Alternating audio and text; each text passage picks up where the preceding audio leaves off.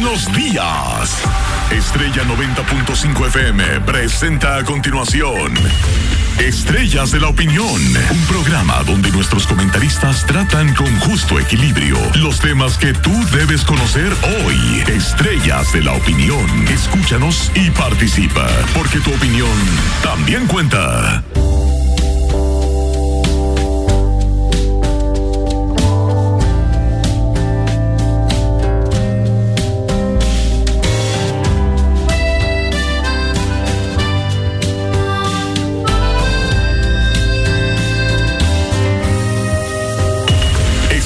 De la Opinión, Estrella 90.5 FM.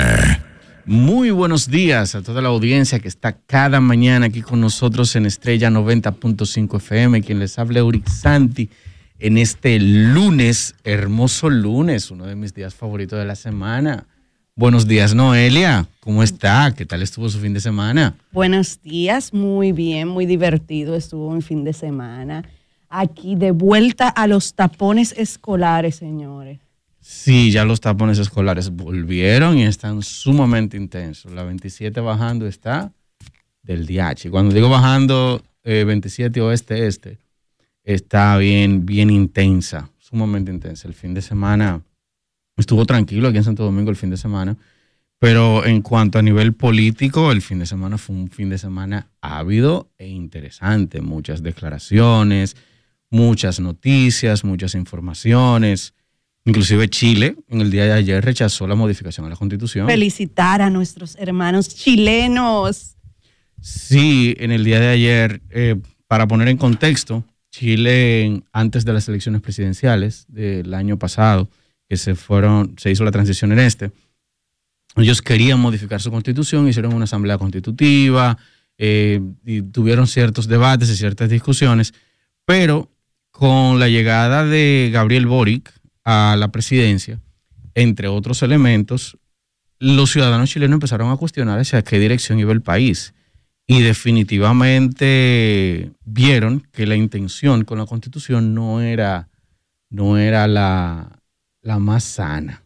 Porque el texto de esa constitución, yo leí una parte ayer, y definitivamente lo mejor que ellos hicieron fue rechazarla. Una locura. Recordamos que yo hablé aquí de del tema del apruebo de las personas que estaban pro a que se aprobara la nueva constitución. Eh, no sé si recuerdan el tema de que un grupo de un grupo de artistas hicieron pues sí, la presentación la presentación con aquella cosa con aquella bandera y y lo desagradable que fue esa acción de ponérsela en el recto. Sí, delante de, de, muchos niños y familias. Eso causó una gran indignación también porque se hizo viral en el mundo completo. También vimos cómo va la democracia de Colombia cuando Petro ayer tuiteó. Eh, revivió Pinochet. Revivió Pinochet. Así vemos cómo va la democracia en América Latina, señores. Bueno, pero él lo decía él lo decía porque se, se detuvo la constitución que va de la mano con su ideología. O sea, según lo que... Claro, nada más hay democracia cuando lo apoyan a ellos. Tuché. Pero eh, es que esta constitución, el contenido de esta constitución, quiero leer unos artículos que tiene brevemente, porque lo que tiene esta constitución no, no es algo eh, alejado de lo que se está impulsando en diferentes sectores de en diferentes sectores de, la región y del planeta, de, la geopolítica, o sea, en otros países. Voy a decir del planeta, como que estamos en un universo y hay más vida fuera de, de, de, esa tierra. extraterrestres no existen, Euric. Eso es debatible, pero hoy no es el día para debatirlo. Eso es muy debatible. Muy difícil que en un universo tan grande y tan vasto no exista más que vida inteligente en un solo planeta. Son miles de millones de planetas. Eri, tú eres cristiano. Eso no importa. No existen. Es un debate que debemos tener. claro, porque es que aún, aún la misma Biblia, y el paréntesis breve, aún la misma Biblia no descarta la realidad de que puede existir otra vida. Porque la Biblia lo único que dice es que nosotros estamos hechos a imagen y semejanza de Dios. No dice que hayan otras vidas que no estén hechas Dios creó todo. Bueno, es un tema que podemos debatir. El punto, hubo un silencio muy drástico en la cabina cuando dije esto. El punto, varios de los artículos que tiene esta constitución, uno de ellos es que, aquí les voy a leer el artículo número 6, que dice, el Estado promueve una sociedad donde mujeres, hombres, diversidades y disidencias sexuales y de género participen en condiciones de igualdad sustantiva, reconociendo que su representación efectiva es un principio y condición mínima para el ejercicio pleno y sustantivo de la democracia y la ciudad. Les ellas, les otros. Así mismo, les ellas, les otras. También esta, constitución podemos decir eh, en tema, eh, eh, para decirlo aplatanadamente, podemos decir que esta constitución valida los trastornos de disforia de género. No solamente los valida. Los legaliza todo. Mira, mira lo que decían, dice, dice el texto, porque no, gracias a hoy ellos no lo aprobaron. Dice el texto en su artículo 25 a capítulo 3. El Estado asegura la igualdad de género para las mujeres, niñas, diversidades y disidencias sexuales y de género, tanto en el ámbito público como privado. O sea, que también iba a incidir en qué tanto una empresa tenía que contratar como está pasando. O sea que si usted se creía una lavadora, había que validarle que usted era una lavadora y la, en la constitución se le validaba que usted era una lavadora. Exacto, no importaba si era en tu empresa privada o si era en el estamento público, tú tenías que validarlo y si el Estado te decía que tenía que hacer algo, había un aval constitucional para exigirle a las empresas. Eso, qué bueno que de una u otra forma Chile abrió los ojos y no se dio. Y les leo el último artículo de lo que puedo leer el artículo 30 a capítulo 3, que dice, las mujeres y personas gestantes tienen derecho antes, antes, durante y después del parto a acceder a los servicios de salud que requieran, a la lactancia y el vínculo directo y permanente con su hijo o hija, con su hija o hijo, teniendo en consideración el interés superior de niñas, niños y adolescentes personas gestantes. recordamos que solo las mujeres gestan, entonces todo lo otro es un absurdo, porque aunque una mujer se disfrace de hombre, sigue siendo una mujer. Entonces, esto valida que tú validaba esta constitución de que si tú te creías hombre siendo mujer, pues sí, tú podías ser un hombre embarazado. Así es. Qué bueno, qué bueno que que de una u otra forma en Chile los ciudadanos dijeron no, no vamos a aceptar este tipo de modificación, no vamos a aceptar este nuevo lenguaje. La constitución contempla muchísimas otras cosas. Y traemos esto, o sea, esto es bueno verlo, mostrarlo y que se ve en su fondo porque es una línea que, toma, que se está tomando en Latinoamérica completa, que es una línea que se va a tratar de replicar ya que se están tirando indicios de que se modifique la constitución. No, pero ya tenemos un partido donde sus, eh, ¿cómo se dice? Los, los, sus miembros. Sus miembros, sus militantes, esa era la palabra. Sus militantes son fans de fanáticos, de Petro, de, de, de Boric. De Boric y de todas las demás ratas comunistas y socialistas y marxistas de Latinoamérica. Entonces, gracias a Dios, pues esto hoy debe de estar de luto el partido Opción Democrática, gracias a Dios. Hoy todos debemos de celebrar y, Mira, y ponerle muchos, muchos, tú sabes que, que hoy debemos de celebrar poniéndole mucho um, eh, la, carita, el, el emoji color marroncito, como el partido de ellos. Así, muchos, muchos, muchos. Yo tengo mis reservas con este partido y, mis reservas, tanto mis reservas como mi, cuidado. Porque si bien es cierto que ellos ahora son un David contra Goliat, no es menos cierto que, que hay una sociedad rampante que está validando este tipo de comportamientos. Una sociedad específicamente la joven. Y cuando nos vamos a números de votantes, vámonos, que el 60, vemos que el 60% de los votantes en el 2020 eran menos de 35 años, entre 35 y 40 años, si mal no recuerdo.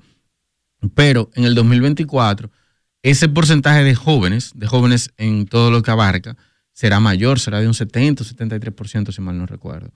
Pero hay un grupo de jóvenes de menos de 25, de menos de, de, de 30, que ve muchísimos de estos comportamientos, que ve muchísimas de estas acciones, que ve muchísimos de estas eh, ideas políticas como válidas y específicamente un grupo de jóvenes que de una u otra forma no les gusta trabajar. Les gusta trabajar menos que, que la generación, que una generación que trabaja un chin. Una generación. Pero, pero por eso es tan importante, por eso es tan importante que nosotros eh, como padres veamos el tema de lo que han sacado, la historia que han sacado de los libros de sociales de la República Dominicana. Así es. Ver cómo los colegios, escuelas también, ver la forma de exigirle que se celebren como antes nuestros días patrios, que eh, tienen que estar pendientes, lo hablamos aquí el fin de semana con el tema de la educación sexual integral que se piensa impartir en diferentes municipios, esto con la aprobación y la validación de la primera señora de la, De la Repu- primera dama. de la República Dominicana, algo que me, de- me desconcertó porque ella es muy pro de la niñez. Bueno, de hecho, yo no quiero decir el término que pienso, pero Dilo, Eh, dilo, que eso no importa. me parece que ella está de metiche con, con lo que tiene que ver con la niñez y todas esas cosas. O sea, No, y que en realidad no es metiche. Sabemos aquí que este gobierno no es más que un lacayo de la ONU y pues la ONU busca todas estas eh, legalizaciones eh, y tiene estas imposiciones a los países donde llega. claro, y que, que al final del día, o sea, si una primera dama es una primera dama, uno no elige, y esto aplica si existiera un primer damo o un primer caballero. O sea, si fuera una mujer presidente, esto aplicaría también. Pero lo que quiero decir es que Eso no va a pasar por ahora, Euric, en este país. Eso no lo sabemos. Hay muchos indicadores que pueden decir que sí, aunque la mujer no confía siempre en, la- en otra mujer, pero hay muchos indicadores que pueden decir que sí. Y principalmente cuando tenemos una mayoría femenina en el padrón, que mucha gente no se da cuenta, tenemos una mayoría femenina en el padrón. Hay más mujeres que hombres ya casi en República Sí, sí, pero eso, eso es por el tema de que hay más mujeres, pero nosotras mismas no votamos por mujeres porque sabemos que lo que es. Entonces, el punto que me parece que de alguna u otra forma, la primera dama está como, como metida en- entre todo este engranaje y uno no elige a la primera dama, uno elige al presidente. Uno no elige a un primer caballero, uno elige al presidente. Y uno no elige, eh, aunque uno elige al presidente, y qué bueno que, que una familia fortalecida tiene una pareja que te apoya, etcétera, etcétera, etcétera. Pero los países, las repúblicas democráticas o repúblicas unidas democráticas, como es el caso nuestro, no son monarquías. Sea, a mí no me interesa que tu pareja forma parte del forme parte del Estado. Pero parece una monarquía porque aquí tenemos nombrado a toda la familia real. Las familias reales de este país, los amiguis están nombrados. Es un tema, y es un tema que va de la mano inclusive con Ese lo que pasó ayer con el PRM, con la dirección ejecutiva. Pero para concluir lo que quería decir, que no tenemos una monarquía, la pareja del presidente o de la presidente no necesariamente tiene que formar parte del órgano estatal. Sin embargo, vemos constantemente cómo las primeras damas han estado involucradas. Algunas han aportado, otras han tenido gestiones cuestionables, otras Otras han dicho que ese gabinete gasta mucho dinero y que no van a hacer nada y de repente están metidas en todo. Esa es la actual primera dama Raquel Arbaje, para quienes no saben. También, para quien no sepa, también hemos tenido casos de manejo de fondos de altas cantidades de fondos, como era el caso de Cándida Montilla, aunque se veía ciertos reflejos, ciertas funciones que aplicaba, pero es que igual, la primera dama no está para eso. O sea, nosotros no tenemos un rey y una reina y la reina tiene que estar obligado metida en el Estado. No debería funcionar así. ¿Y por qué menciono esto? Porque desde el 2020 se ha estado empujando a que la primera dama estuviera involucrada en lo que tiene que ver con la niñez. Y han sucedido, ya para cederte, Noelia, han sucedido dos casos en esta semana muy impactantes. Y las declaraciones de la primera dama fueron básicamente admitiendo que hubo cierto descuido y, Negligencia. y cierta negligencia, descuido, lo que sea. Y mi pregunta es, o sea, si, si, si tú estás ahí buscando cámara, tú estás ahí buscando cámara, tú estás ahí firmando acuerdos, tú estás ahí eh, representando el gabinete y demás, y tú admites que hay negligencia, ahora, tú que estás ahí, ¿qué tú estás haciendo para que eso sea diferente? Populismo. Mm. Mira, tú sabes qué es lo que pasa. Para mí, para mí, la primera dama lo que hace es limpiar la imagen de su marido. O intentar limpiar. la imagen de su Intentarlo, tra- tratar de traer como, como ese carisma que él no tiene y, y tratar como de, de apaciguar las aguas, porque sabemos que muchas personas, porque lo hemos escuchado aquí de nuestros oyentes, que llaman mucho a decir que no están contentos, ni siquiera las bases del PRM están contentas con pues el gobierno actual. Entonces, eh, vemos como cada vez que él mete la pata o, o hace algo que disguste al pueblo, pues en esos días ya sale mucho, habla mucho, eh, eh, muchas fotos, muchas cosas. Es como, como enf- enfóquense en mí, enfóquense en mí, vamos a hacer bulto. Mira que eso lo, lo, lo hicieron en cuanto a estrategia de comunicación política, lo hicieron. Les funcionó, pero la gente se dio cuenta. Claro. Recordemos, porque a veces uno, uno borra rápido, recordemos en el 2020 que ella era como la carita bonita que resolvía los problemas mediáticos. Cuando, cuando pasó lo de lo- los impuestos, que se filtró el documento, a los dos días salió la primera dama con una, con o contestando un tweet, o dando un boche, o diciendo algo. Hasta contigo. Sí, en muchas ocasiones, pero no quisiera que se enfocara en, en las situaciones conmigo de manera específica. Eh, cuando pasaban otras situaciones, recordemos la foto del chicharrón. En, el en el momento de la foto del chicharrón, había una presión con diferentes temas. Y sale esta foto del chicharrón, que el intercambio de la cena, que esto y que lo otro. Y así fueron diferentes situaciones en las que salía hasta que se quemó. Ya llegó un punto que la figura de la primera dama se desgastó y que las declaraciones o las acciones que tomaba como que se hicieron irrelevantes, como mismo le está pasando al presidente. Cuando tú tomas un presidente, Como mismo le pasó a la vicepresidenta también, también, cuando tú tomas un presidente a mi pulpo. y lo quemas, o sea, lo quemas en el sentido de que tú lo tienes todos los días, todos los días, todos los días en los medios, hablando, dando declaraciones, dando declaraciones, haciendo, eh, haciendo inauguraciones, dando primer Picasso innecesario, inaugurando cañadas, señores.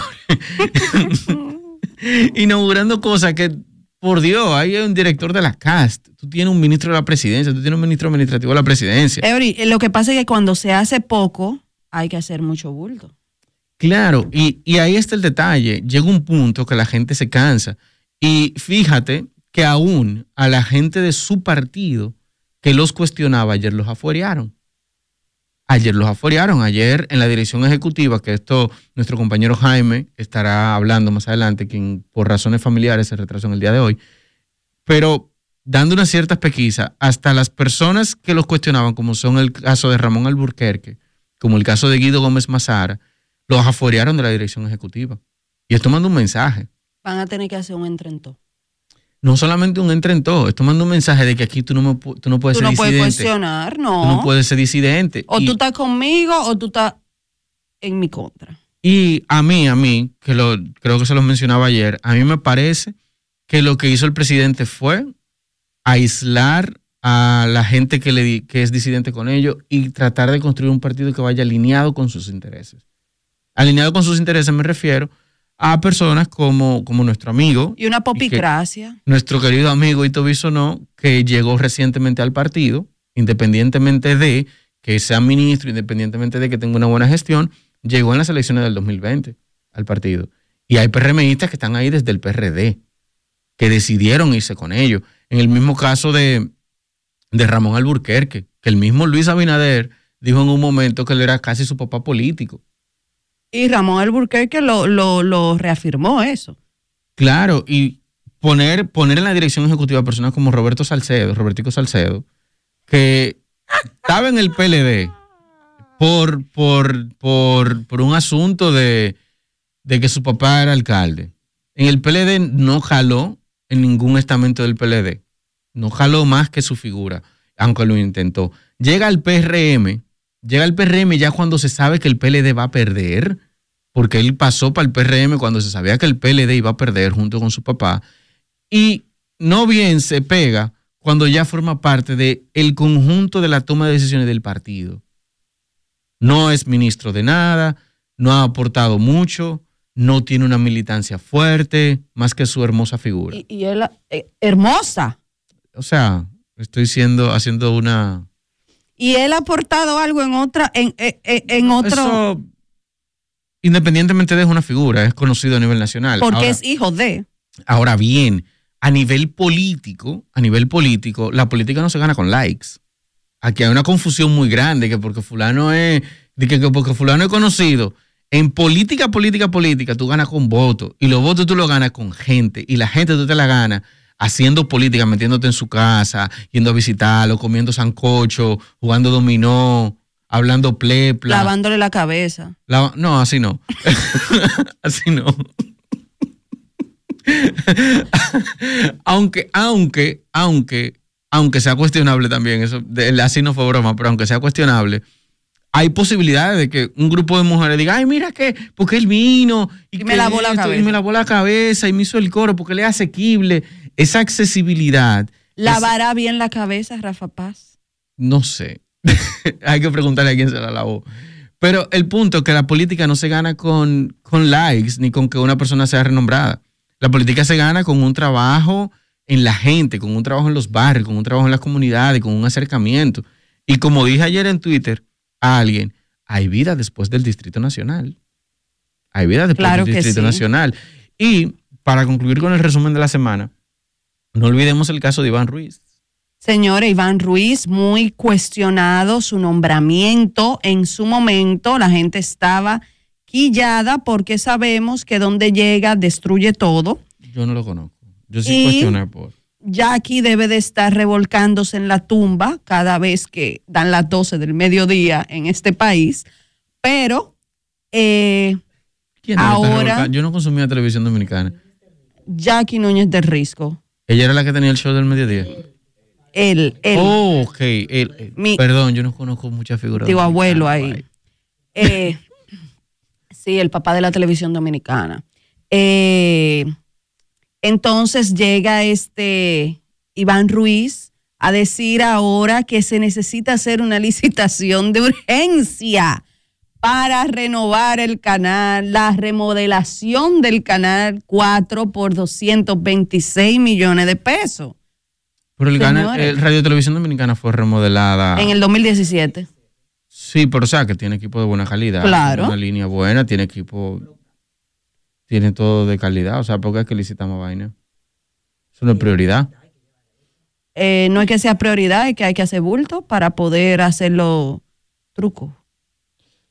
Yo no puedo asegurar, porque no he visto la licitación honestidad, no puedo asegurar que haya un, un, un intento de malversación. Pero tú crees que sea de urgencia. No, exacto. Eso sí es totalmente. O sea, eh, remodelar un canal de televisión estatal no es de urgencia, principalmente cuando el mismo Estado no utiliza casi ese canal. Y se remodeló en el 2017, hace menos de 10 años. Exacto, no, no hay una necesidad válida. El señor Ellis. Dios Elis mío. Pérez. Sí, Dios mío, pobre Ellis, ¿qué le han hecho? Yo recu- recuerdo la foto de cuando nombraron a, al caballero, a Iván Ruiz, de la cara que tenía Don Ellis. Mi respeto a Don Ellis, una eminencia, pero la cara que él tenía, aunque él luego aclaró que no, que no, que él no estaba transmitiendo ese sentimiento, que le estaba Todos lo sentimos así, don Ellis, despreocupe, no tiene que aclarar nada. Pero mira, ahí viene el detalle de que la política, de que el Estado no debe mezclarse con la politiquería. De tú nombrar gente por un compromiso. Claro, tú tienes que gobernar con la gente que te apoyó. Recordamos, recordamos que Iván Ruiz eh, tenía choferes, no, de, de- choferes que eran policías, pertenecían a la fuerza castrense. Cuando el gobierno del PLD. cuando la el gobierno del. PLD incluso mataron a su chofer y ahí fue que se descubrió pues todo esto que él tenía, que él estaba protegido por el gobierno. ¿Y por qué será? Bueno, estamos y ahora hablando- está pegado con el PRM. Estamos ¿Qué es lo que hablando. está? Mira, mira qué sucede, y, y digo esto brevemente antes de irnos a una- a una pausa. Digo esto brevemente. ¿Qué sucede? La, aquí se ha endiosado mucho la comunicación. Se ha endiosado demasiado. Y, y podrías parecer un oximorrón, yo siendo comunicador o ejerciendo la comunicación en este momento, diciendo esto. Pero es que aquí se ha endiosado, endiosado demasiado. ¿Por qué? Porque un líder de opinión se constituye en una persona que puede influir para ganar votos a un partido. Entonces, el show del mediodía, independientemente de, es uno de los programas de televisión más consumidos de República Dominicana. ¿Qué significa esto? Que Por la gracia de Dios, como dice él. que la opinión que se genere a través de ese programa cuesta dinero. Y yo me he sorprendido con las cosas que he descubierto luego que empecé a ejercer esto aquí en Santo Domingo, de cómo se maneja detrás de cámara. Y yo como que, ¿what? Sí, Porque- sí, no, sí, sí, no, Porque- mira. porque es uno, uno se entera de cosas que uno dice, no, pero no. Exacto. Los independientes, señores, mira. Exacto, entonces- Los independientes. Ba- bajo esa premisa de esa realidad, tú tienes una persona que puede influir en el comportamiento de mucha gente y por eso el gobierno que esté le interesa tenerlo cerca. Lástima que en República Dominicana hemos normalizado la doble moral, la hipocresía y el yo te ataco por mi cuarto y mi beneficio, no por el bienestar del país. Vamos a una pausa y continuamos con Estrellas de la Opinión. Estrellas de la opinión. Estrella 90.5 FM. Noelia Jacín es una tuitera consagrada, pero aquí en Estrellas de la Opinión, ella pasa del teclado a la palabra. Este fin de semana pasaron dos tragedias en los centros de acogida Conani y Caipi que dejaron a la población pues atónita. Y como bien dijimos al principio en la introducción de nuestro programa, eh, hasta la primera dama admitió que hay negligencia. Claro, esto, señor, es muy cuestionable lo que sucedió en el fin de semana, pero ponga en contexto. de Tenemos qué el primer caso que fue el del CAIPI, donde un niño de un año y diez meses estaba desatendido y pues se ahogó en una cubeta de agua. Sí, el niño Michael Smil de San Francisco de Macorís, en el CAIPI de Pueblo Nuevo. Sí. Se ahogó, llamaron a la madre eh, que fuera al hospital, pero no le dijeron la situación y cuando ésta llegó fue que se enteró de lo que había sucedido. Pero lo que más chocó a la población es que salió a relucir de que en esta institución, o sea, en este, en esta, en ese específico CAIPI, no había ni siquiera una persona que supiera hacer CPR. Eh, O sea, en que, um, emergencia, o sea, CP, Ajá. CPR. eh, eh, CP, eh, nos trancamos los dos. el doble Spanglish, por eso necesitamos a Jaime, el doble Spanglish, no el resucitar, exacto. Ajá. No hay una persona que supiera de, eh, pues, de este atención de primeros auxilios. Nadie sabía. Entonces, ¿cómo tú me vas a decir a mí que tú tienes personas capacitadas en este centro? No hay persona capacitada. Porque lo más importante cuando tú estás bregando con niños es tú saber eh, la maniobra de Hendrick. Eh, primeros auxilios. pri- primeros, primeros auxilios. auxilios. español. Primero, Perdónennos. Sí, primero, primeros auxilios, incluyendo la maniobra de Henry, la, Hendrick, la, la resucitación, etcétera, etcétera, pero no había. O sea que poca cosa han pasado en el CAIPI en Bueno. los últimos, o sea, eh, en, en los últimos años, porque según dicen la mala lengua también, se despidió, pasó como, como en las EDES, se despidió a todo el mundo y se contrató pues a los compañeritos, pero los compañeritos parece que no estaban capacitados. Es lo que se dice, Mira, es lo que se dice. Esto, esto es muy lamentable, nuestro, nuestras condolencias a la familia de eh, el niño, Meikis Emanuel. La familia debe de demandar al Estado. Debería demandarlo porque este tipo de, de accionar, sí, re- re- no- nos dice nuestro compañero Jaime, reanimación cardio- cardiopulmonar, así es, reanimación cardiopulmonar o primeros, eh, es- primeros auxilios. Pero este caso, como bien dices Noelia, es necesario que, que tenga consecuencias. Claro. No se puede quedar así. Y no consecuencias solamente a quienes estaban, porque de pronto quienes estaban, pasó cualquier cosa, tratar con niños, etcétera, bien. Pero no solamente quienes estaban, a quien nombró esas personas. Claro, es que todo el mundo, todo el mundo que está, estuvo involucrado en, en esto, la dirección también debe de ser demandada porque, y que usted hace contratando gente y teniendo gente que no tiene experiencia en nada y que no sabe de nada, ahí. Ay, mire, ella es buena con los niños, sí, pero que ella sabe. Y no que ya sabes, se supone que los CAIPI son los centros de atención. Lo de mandan entrenamiento. No solamente. Deben de mandar los Ah, entrenamientos. Ahí deben haber profesionales. Claro. Porque en Puerto Plata, una, una buena amiga, de compañera de, de- de donde me congregaba, ella formó parte de uno de los de los primeros CAIPI pilotos en Puerto Plata en el 2015, en la iglesia, en la escuela em, Alicia Ortega, allá en Puerto Plata. Y para tú tener ese tipo de, de centro de atención a la primera infancia, tú tenías que ser profesional en la pedagogía. Tú tenías que tener eh, X personal por X cantidad de niños y una supervisión y una cosa. Y el, el proyecto como tal, y por eso lo menciono, el proyecto como tal contempla una cantidad de, de procesos rigurosos que no permite que este tipo de situaciones sucedan. Y NAIPI dice que va a garantizar que se, estable- se van a establecer, o sea, ellos están garantizando de que se van a establecer eh, responsabilidades. También dicen que es la primera vez desde el 2015 que es la fundación del CAIPI que pasan por, por un suceso de esta magnitud. Pero de acuerdo con informes, en el 2021 el instituto recibió casi una decena de quejas de y cada vez se incrementaban más, según dice O sea- esta nota del listín diario. Cada vez se, se incrementaban más el tema de las denuncias por negligencia. O sea, que es algo que se venía gestando, gestando. gestando. Exactamente, exactamente. Eh, parece que las denuncias no se canalizaron o simplemente la ignoraron, porque Bueno, todo es es posible. que cuando tenemos un conjunto de elementos, y por eso mencioné de cómo se concibió el CAIPI y parte de la estructura que necesita tener. Si mal no recuerdo, tú necesitas tener, necesitaba tener al menos una persona cada, cada ocho niños o cada diez niños.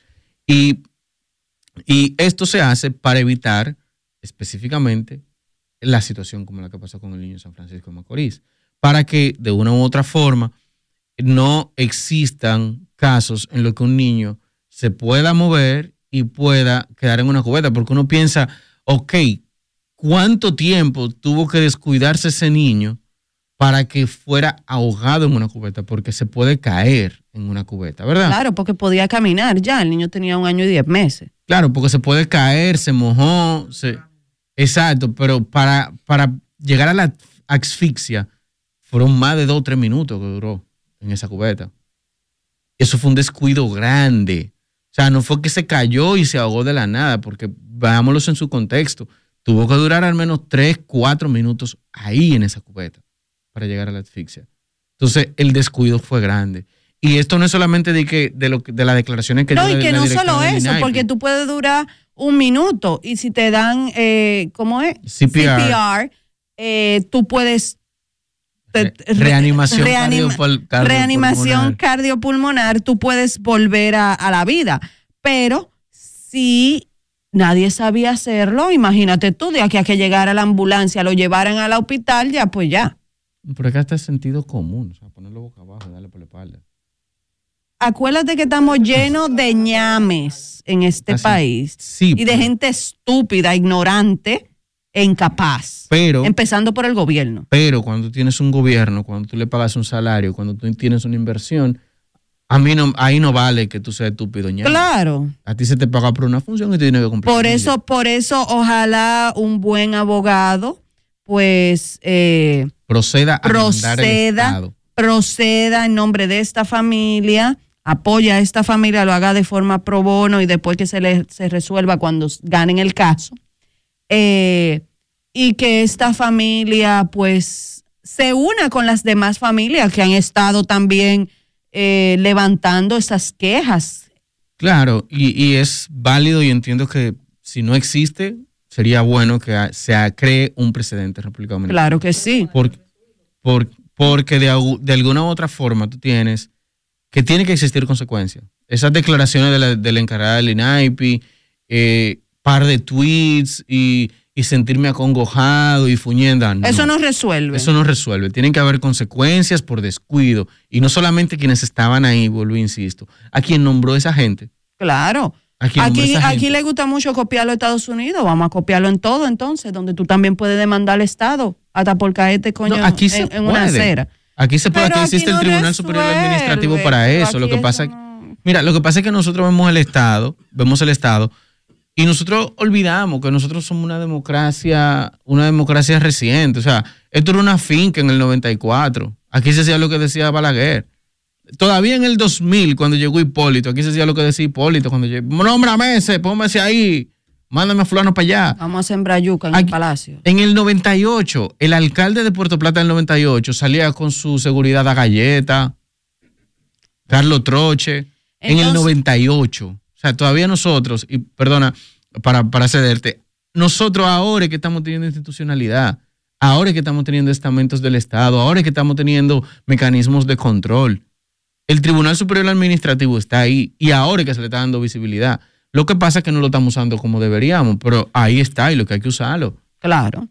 También tenemos el caso, luego de que pasó esto en Conani, vino el, digo, en Caipi, en el Caipi, perdón, vino el caso de Conani, donde una menor de edad estaba haciendo eh, deporte en la azotea eh, con profesor y, de- y habían más niños y pues se cayó Se cayó. de un cuarto piso. Según yo leí, en, el, en esto fue, sucedió en, en el CONANI, en el Centro de Cuidado del Quinto Centenario. Ajá. Según leí, la niña estaba con otros niños jugando y de pronto se salió del grupo y subió a la azotea y se cayó. Esto sucedió el 30 de agosto, si no me equivoco. Pero no, pero no nada más eso, sino que ella se separó del grupo, la buscaron, la volvieron a, a- a integrar al grupo y luego ella volvió y se escapó y no se dieron cuenta la gente de arriba. Fue de abajo que le dijeron, se cayó.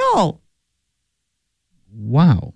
Entonces, Pero ellos estaban practicando deporte en la azotea. Sí, se- parece que tiene malla ciclónica, según eh, lo que pude leer, porque no he visto una foto del centro, del lugar donde fue específicamente, pero según lo que leí, tiene malla ciclónica, pero parece que la malla estaba rota, o ella se trepó por la malla y se hundió. No sabemos, pero A, B o C, como quiera, fue un descuido, otro Por su- por descuido más. Y no solamente un descuido, el hecho de que esta noticia saliera casi cuatro días después. porque Exactamente. El 30 de agosto. porque esta noticia no había salido a los medios de comunicación. Pero también tenemos que saber que el Consejo Nacional de la Niñez se encuentra acéfalo, porque no tiene directora. Recordamos que después de que quitaron a Ana Morún, em, que renunció, perdón, renunció en julio, no se ha nombrado otra directora. No, no se ha nombrado, pero tenemos que justo estaba buscando, porque Yo pensé que la vice iba a estar ahí también. Porque, eh, bueno, tú tienes una fijación con la bici. Yo no tengo una fijación, pero ella siempre tanto. Mira, ¿sabes por qué? Como Estaba buscando, porque justo quería confirmar quien está como si fuera de orden, como, como coordinadora, entre comillas, del gabinete de la niñez, es la primera dama, que para mí es un desatino total, pero bueno.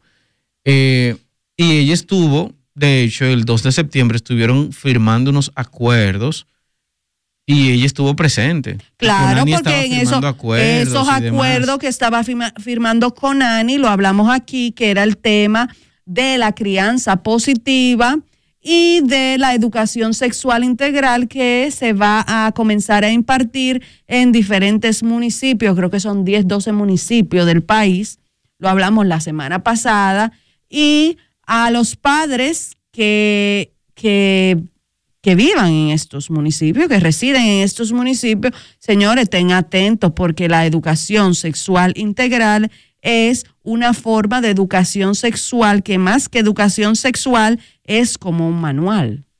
Es un manual, incluye, incluye imágenes Entonces, explícitas. Yo, yo no entiendo, o sea, a ver, nosotros tenemos un- una institución, un CONANI, que su directora renunció hace casi un mes.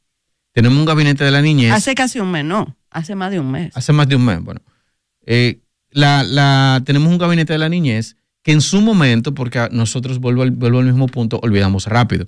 Cuando se puso a Paula Disla, a María Moñito. a María Moñito, como directora de Conani, al mes se creó el Gabinete de la Niñez, donde se puso a la primera dama como coordinadora del Gabinete de la Niñez. Cuando eso sucedió, y pueden buscar los titulares, medio país o media, media tuitosfera y medio Instagram empezó a cuestionar. O sea, tú vas a tener a una primera dama coordinando un gabinete de la niña cuando ya tú tienes un CONANI que hace la misma función. ¿Para qué tú necesitas la dualidad de funciones? Porque el Consejo Nacional de la para la Niñez se supone que es eso mismo. Porque hay que buscar gente que te que esté alineada con la Agenda 2030. Bueno, eh, ahí, es donde quiero llegar. Si el Consejo Nacional de para la Niñez es el órgano estatal que existe para crear políticas públicas de protección de la niñez, para mejorar la niñez y para todo lo que tiene que ver con la niñez, ¿para qué tú necesitas un gabinete? ¿Para qué? Tú no necesitas un gabinete, tú tienes al CONANI, que es un consejo. Ahora, pusieron a la primera dama, se armó un conflicto, se armó una opinión pública diciendo que eso no estaba bien. La primera dama de unas declaraciones dice, no, yo voy a estar de una manera más representativa, pero lo dijo después de, no lo dijo antes.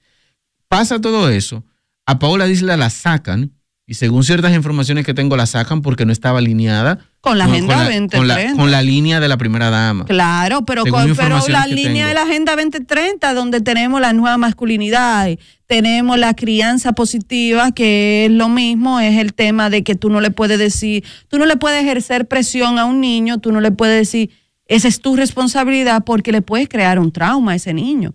Bueno, el caso que Paula Disla la sacan porque supuestamente no está alineada, según las informaciones que tengo, con la línea de la primera dama y ponen a esta, a la, a la que estaba antes, la incumbente que estaba antes.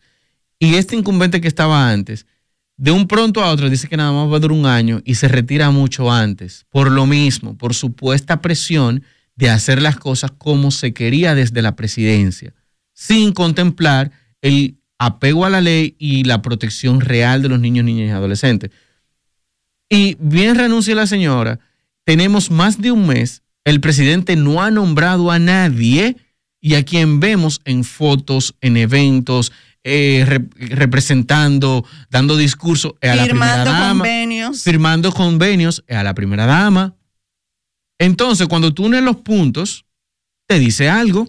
Claro. Te dice algo, porque no, no, no es fortuito que ella ahora esté dando la cara por, por la niñez más y el consejo se mantenga sin, sin dirección y ella esté ahí como si fuera casi una directora de orden. Y con Ani, señores, con Ani no es, porque vamos a hablar de todas las cosas. Entonces podemos decir que los padres, ya que está Céfalo, el, eh, la dirección, el consejo de Conani, podemos decir que indirectamente ella tiene un, un poquito ahí de responsabilidad sobre esta negligencia. Yo no quiero, o sea, no. Porque si ella tiene, no, porque vamos a ponerlo claro, porque si ella tiene el poder de firmar acuerdos en nombre de a nombre de Conani. No, había alguien representando a Conani y estaba como gabinete y como ah, observadora. Y estaba como observadora, pero a nivel mediático era quien estaba dando la cara. Entonces, para una cosa sí, para otra no. El punto está en lo siguiente. Hablemos también del otro, de, de la otra cara de la moneda. Conani maneja 1.800 millones de pesos al año. ¿Y en qué se invierte en esos cuartos?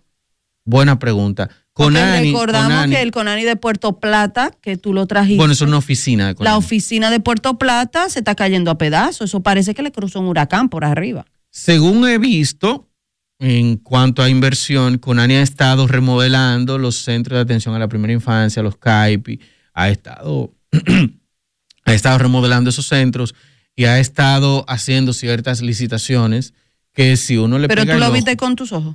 No, yo he visto fotos, yo he visto fotos de algunos centros, no lo he visto con mis sí, tú lo has visto personalmente, o sea, porque una no, cosa, pero, o sea, porque tú puedes ver fotos de un, de un solo centro, muchas fotos de diferentes lugares y decir, ay, están remodelando los centros. No, pero según he visto, eso es lo que han, estado publicando. todo es posible en este país, uno no puede confiar ni siquiera en la prensa de este país. Otra de las cosas, otra de las cosas que me preocupó bastante, que bueno, no me, no, no, no me la encontré extraña, pero sí me preocupó es que los padres de la menor no aparecen. No aparecen, según Conani. Eh, ellos esperan poder contactarse con los padres de la menor. O sea que todavía ellos no han podido contactarse. No, hay que ver por qué razón estaba esta menor en ese centro. No, claro, claro, hay, que, hay que ver, pero el punto es que ellos no han podido contactarse. Se supone que aunque usted se la quite a esos padres por cualquier cosa, su responsabilidad, eso fue el 30 de agosto, su responsabilidad es... Y estamos hablando de una organización del Estado, no estamos hablando de una organización privada. Estamos hablando que del Estado, que tiene todas las facilidades por la forma en la que fue de que la Policía Nacional pues vaya y se, encuentra a su papá y le digan, o a la familia, a quien sea, porque la menor ahora mismo tiene un trauma en, en cráneo, encefalo, algo. No, los doctores ahí que me ayuden. Sí, tiene un trauma en la cabeza en Puerto Dominicano. Exacto. En plátano, como dice nuestro amigo, nuestro amigo de aquí de la producción, en plátano. Pero al, independientemente de, señores, lo importante, lo, lo que debemos ver en esto es qué tan deficiente estamos dejando que se vuelva el Estado. Porque si bien hoy tenemos dos tragedias muy lamentables, no es menos cierto que esas tragedias se pueden multiplicar si las cosas siguen como van. Si no se determina quién va a estar siguiendo y cuidando los protocolos de CONANI, si no se determina qué, quién va a supervisar lo que está haciendo el CAIPI. Porque si esto, como lo admitió la primera dama, es que está difícil. Fue por negligencia, es que está difícil. ¿Tú sabes por qué está difícil? ¿Por qué está difícil? Porque las personas que están alineadas con esta Agenda 2030, la mayoría son feministas. Las feministas no quieren saber de la niñez, son pro aborto, no, no son personas que tú pondrías a cuidar de niños. Las feministas radicales. Las feministas del patio. Tú te imaginas, imagínate tú, imagínate tú, a Sergia Galván cuidando niños. Qué bueno que ella está como asesora sin cartera en el Ministerio de la Mujer. Cobrando sus 200 mil. 125 mil. 125 mil. Vender tu moral por 125 mil pesos. Entonces. Diablo, Dios mío. Eh, Pero lo que te quiero decir es que está difícil encontrar a una persona que sea una imagen potable para ponerla como la cara del Conani, pero que también esté alineada a la Agenda 2030 y a todas las perversidades que esta incluye y que se quede callada con la línea que le bajan de Palacio. Mira, yo diría que más que una imagen potable, porque esto no es por carita, alguien que conozca la realidad. ¿Cómo que no? Y, no, ¿qué imagen potable ni imagen potable? Todo por carita aquí. No, por, eso es que tenemos tanto Y no estamos hablando de Iván Rubio antes de. Por eso es que tenemos tantos problemas. Por eso es que tenemos licitaciones de 226 mil pesos de emergencia para remodelar un canal que no tiene 10 años que se remodeló. Porque todo es por carita. O sea, a mí no, no, no me, no me cabe en la cabeza. No tenemos, por otro lado, a un Seara Hatton, donde yo leí una noticia muy preocupante también, señores, que se había prohibido la tala de árboles no me acuerdo, no recuerdo en qué lugar. Hay una, hay una bueno. En qué lugar específico fue, pero sucede que ahora otra vez se, van a, se van a poder talar árboles. Sí, eh, por un tiempo determinado, con ciertos Señor, permisos. el Ministerio de Medio Ambiente. Básicamente eh, eliminó, déjame buscar la resolución. Nada más hizo llegar ese cargo para que se muriera Juanita, la manatí. No, eso tampoco, o sea, tampoco así. Ahora vamos a volver a talar árboles.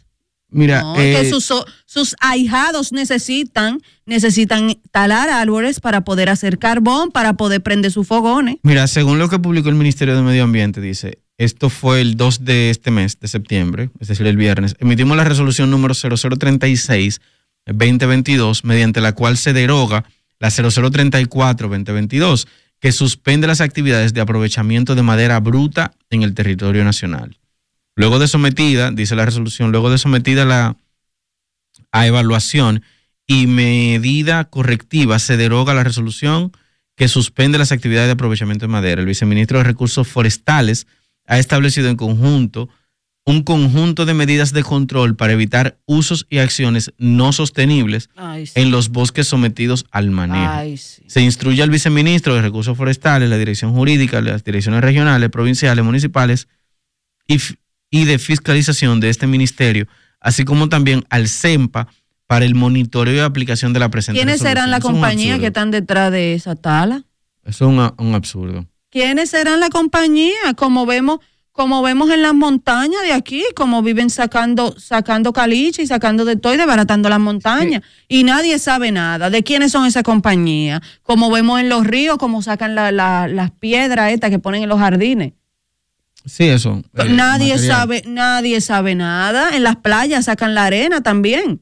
Y nadie sabe nada. Claro, nadie sabe nada porque son los empresarios Bueno, que hacen que los gobiernos lleguen a sentarse en palacio. Yo no puedo afirmar ni negar porque no tengo pruebas, pero tampoco tengo dudas. Yo sí, yo sí, que- porque yo sí lo vi, yo lo vi.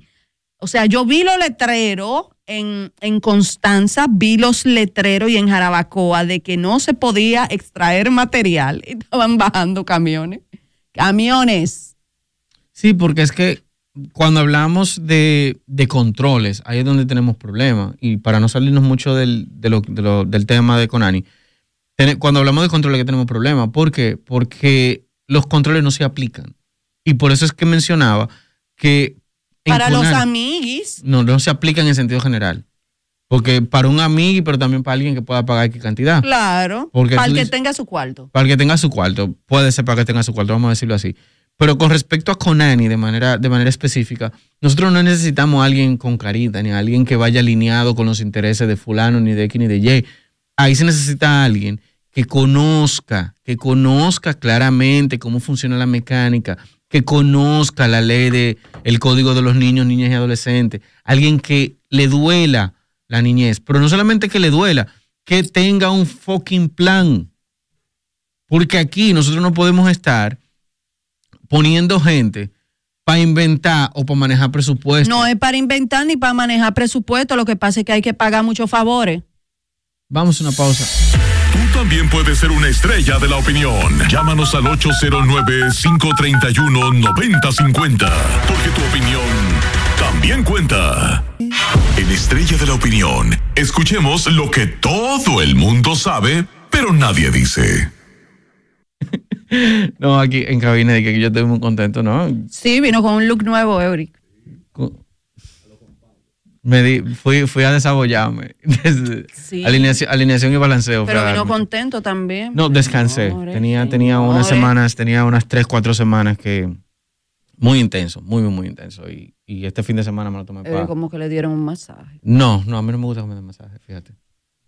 De A mí verdad, no. tampoco. No me gusta que me den masaje. como No, a mí tampoco, de verdad, fuera de coro, no me gusta. ¿Cómo No me gusta que me estén sobando como que yo soy un pan. Gracias, gracias. Sí, es así, o sea. Pero bueno, aquí en Estrella de la Opinión, en lo que todo el mundo sabe y nadie dice, nos encanta hablar de los problemas por las ramas sin resolver el fondo. Y va muy alineado con lo que comentábamos previamente. Nosotros tenemos en República Dominicana una gran cantidad de instituciones, de situaciones, de problemas, que siempre lo tratamos de manera muy superflua. Que tenemos problemas de la electricidad. Ah, que se va la luz, que quiero que se resuelva de tal forma. Pero no vamos al fondo. No vamos a cuál es, qué es lo que está provocando que esto suceda. Como el caso, por ejemplo, ¿qué pasó en el CAIPI? ¿Cuál es el fondo? ¿Qué pasó en Conani? ¿Cuál es el fondo? ¿Qué pasa con, con el alza en los precios de primera necesidad, en, en los alimentos de primera necesidad? No vamos al fondo. Ahora, quiero enfocar esto en la política per se específicamente en por qué gana un partido sin orden o por qué gana la izquierda, por ejemplo. En Chile, en Argentina, en Colombia y en gran parte de Latinoamérica, hemos tenido una nueva ola de una izquierda rampante, de una izquierda que se está dejando sentir y de una izquierda con unas ideas que todos podríamos comulgar en que son cuestionables, como la ideología de género, como eh, la invalidación de la, o la destrucción del núcleo familiar como primer estrato social, entre otras y otras y otras y otras, ¿verdad? Pero la pregunta es, ¿cómo, cómo llegan esta gente al poder? Porque tú tienes a un Boric, por ejemplo, que llegó a Chile, y tú dices, ay, llegó Boric, eh, y todo lo, ¿cómo que ustedes le dicen? Y Boric, y que él es un... Rata. y un- todas esas cosas, exacto. Y que esto y esto y esto y esto y esto. Pero dilo, es una rata. no, yo no, es que yo no hablo así. Es una Yo rata. no hablo así. llegó, llegó Boric y, y Boric tiene sus ideas, tiene sus intenciones, tiene su forma, pero ¿qué situación se da para que una persona como Boric llegue a ser presidente de Chile? ¿Qué situación se da para que una persona como Cristina Kirchner en Argentina todavía tenga seguidores, todavía tenga gente que le aplauda? ¿Qué situación se da para que los Castro todavía sean alabados en Cuba? Para que Venezuela esté como esté y para que en Colombia se dé que un Gustavo Petro sea presidente. vamos a ponerlo en República Dominicana. ¿Qué situación se dio en República Dominicana para que Luis Abinader fuera presidente? Tenemos varios elementos, entre ellas tenemos eh, la cancelación de las elecciones, tenemos el hartazgo, tenemos el exceso de bienestar. Aunque suene a cliché lo que dijo el expresidente Danilo Medina de que el dominicano se cansó de su bienestar, técnicamente no es mentira.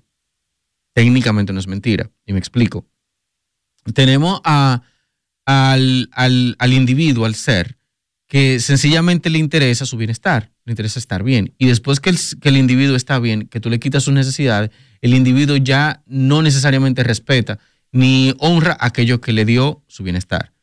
Y lo que quiere son otras cosas.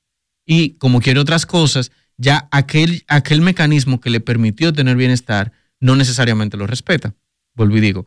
Entonces, independientemente de toda una generación que no sabe lo que costó, ni cómo era antes, ni cómo se vivía, y que solamente ve el beneficio, solamente ve el beneficio de tener todas las calles asfaltadas, solamente ve el beneficio de, tener electricidad 24/7, solamente ve el beneficio de tener más acceso a agua, de tener más acceso a comida, de poder comprarse un iPhone, de tener internet, de tener más acceso a internet, de tener más acceso a computadoras. Como solamente ve ese beneficio, no valora el esfuerzo de cómo se llegó. Eso es un, punto. Otro punto, la excesiva corrupción. El PLD se ensimismó demasiado, al ensimismarse demasiado, tomó demasiados actos ilícitos, hizo demasiados actos ilícitos o cuestionables porque todavía no hay condena, y esto provocó un hartazgo. Y está el otro punto también, el PRM. Por eso la gente está tan harta con estos dos años.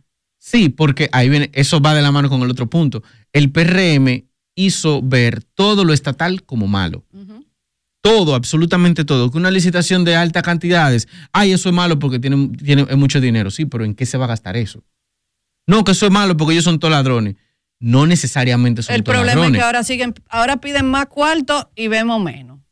Sí, porque, porque muchas veces vamos a las cosas por las ramas.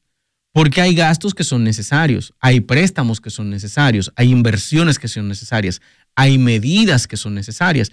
Pero cuando tú tomas, como hizo el PRM en campaña, y todo lo que hacía el Estado era malo, tú construyes un enemigo de, cualquier cosa que puede ser buena, tú la haces ver mal. Atención, Faride. Entonces, por ejemplo, el caso de Faride. Faride, todo lo que hacía el PLD, todos los préstamos que tomaba el PLD, todo lo que, todas las medidas que tomaba el PLD, ella estaba como un gallito en, en el, en el Congreso. Y, hoy, y hoy es la que más justifica las mismas medidas que antes criticaba. En cierto punto. Entonces, ese fue otro elemento, el convertir, el convertir el, la gestión del PLD en un, en un monstruo, en un monstruo negativo. El PRM hizo que la población viera el PLD como que todo era malo, como que ellos no habían hecho nada. Y tú tenías, la gente estaba, en el 2020, la gente estaba, no, porque el PLD hay que sacarlo, Danilo un dictador, eh, son unos desgraciados, son unos ladrones, son todos unos azarosos. Y como estaba esa realidad, eso también empujó a que el PRM ganara. ¿A dónde quiero llegar con esto? Bueno, les explico en estos últimos dos puntos. Por eso están nombrados todito lo que fueron a la Plaza de la ah, Bandera. El otro punto es la Plaza de la Bandera. Tú tienes que en, febrero de 2015 hubo una cancelación abrupta de las elecciones cuando ya había un precedente previo que fue las declaraciones del expresidente Leonel Fernández con lo del algoritmo y con que a él le habían hecho un rejuego. Cuando esto pasa, el sistema falla en febrero, en febrero de 2020 y sale Castaño Guzmán de la Junta Central y dice, miren, con la cara ustedes tienen que buscar ese video en YouTube. Busquen la cara que tenía Castaño Guzmán. Él quería que él se lo tragara a la tierra. Ese hombre parecía que no sabía lo que estaba pasando. Y cancelar las elecciones. Entonces, el país se molesta, el país se emputa y dice, ah, pero ellos cancelan las elecciones porque de una u otra forma no quieren perder. Y como no quieren perder, cancelan las elecciones. Entonces se une un sentimiento y dice, yo me voy a poner con el que tiene más posibilidades de ganar. Y sacaron el malo por el menos malo. Y porque es importante y hago énfasis en el que tiene más posibilidades de ganar, porque para noviembre de 2019 nosotros teníamos un PRM que no le daban los números. Aquí todas las encuestas entre noviembre, enero, 2000, entre noviembre de 2019 y enero 2020 decían que, que la presidencia se iba una segunda vuelta. Después que el PLD se, dividió, nosotros teníamos que Leonel iba a ser la bisagra. Esa era la línea que tenían todas las encuestas y todos los analistas políticos. Pero las, la cancelación de las elecciones le dio un giro, porque la sociedad dijo, no, yo no quiero PLD porque ellos sí parece que son unos dictadores, entonces nos vamos a poner del lado del que tiene más posibilidades de ganar. Y como se necesita el 50 más 1, vamos todos a votar de manera masiva por el PRM y todo el mundo se puso a una y votó por el PRM. Y por esa situación el PRM ganó. ¿Y por qué es importante este, este análisis o este recuento más bien de, de, que nosotros, de, cómo pasó lo de las elecciones? Les digo después de esta llamadita. Buenos días, que nos hable desde dónde. Bueno, se desconectó. ¿Por qué es importante este recuento? Porque cuando nosotros nos vemos el fondo y nos vamos por la rama, no atacamos el problema de raíz, sino que le damos el acetaminofén a la sábana y no a la gente. Imagínese, si usted le da el acetaminofén a la, a la sábana, automáticamente usted no, no va a sanar la fiebre. Buenos días, ¿quién nos habla y desde dónde? Muy buenos días, Mancorp de Twitter. ¿Cómo están, jóvenes? Todo bien, cuéntanos. Eh, brillante, brillante el análisis de, de Euric. Eh, realmente lo he sostenido desde aquel día de Marras, el PRM, el PRM supo aprovechar lo que ocurrió con la con las fallidas elecciones y básicamente hay gente que hoy son funcionarios eh, elegidos en esas elecciones que no hubieran ganado si no hubiese ocurrido esa situación eh, ese día. De hecho, importante, importante notar, en mi participación para ser eh, aspirante a ser miembro de la Junta, yo le indiqué al senador Tavera Guzmán que ellos fueron fruto del, sistema automatizado y que luego lo, lo pusieron en una, en una situación que el sistema aquí va a durar 20 o tal vez 30 años para poder volver a probar un sistema automatizado. La razón por la que falló está en el informe de la OEA y fue una razón técnica lo que pasa es que ahí inmediatamente quisieron meter la parte política y creo que el hecho de que en el Pleno no hubiese una persona capaz de entender las intríngulis técnicas que estaban ocurriendo ahí y tampoco con la sagacidad política, porque había que entender lo que significaba una cancelación de elecciones, fue lo que nos ha traído a nosotros a donde estamos en el día de hoy. Un abrazo, compañeros. Gracias, Manuel. Así es. Así es. Y esto, esto sucede porque nosotros no vemos el fondo de los problemas. Pasó esa cancelación, despidieron a un gerente de cómputos, la OEA dio el informe, testimonios, tengo testimonios de personas que estuvieron de cerca con el sistema y me confirmaron que fue así, aunque yo tenía mis dudas y todavía las quiero tener, pero me confirmaron que fue así, que fue un problema técnico, que fue un descuido técnico, que fue una incapacidad técnica de manejar el sistema. Y pasó esto, y nosotros no vimos el fondo de esto. Tampoco cuestionamos, ni llamamos a capítulo, ni llamamos a, hicimos responsable por el gasto de los 4 mil millones de pesos. Pero ¿a dónde quiero llegar con esto? Con este, con este cronograma. En que hay cosas que si nosotros no vemos el fondo del problema, nunca la atacamos.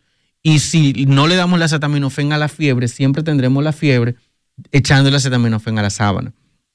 Y quiero conectarlo con Opción Democrática.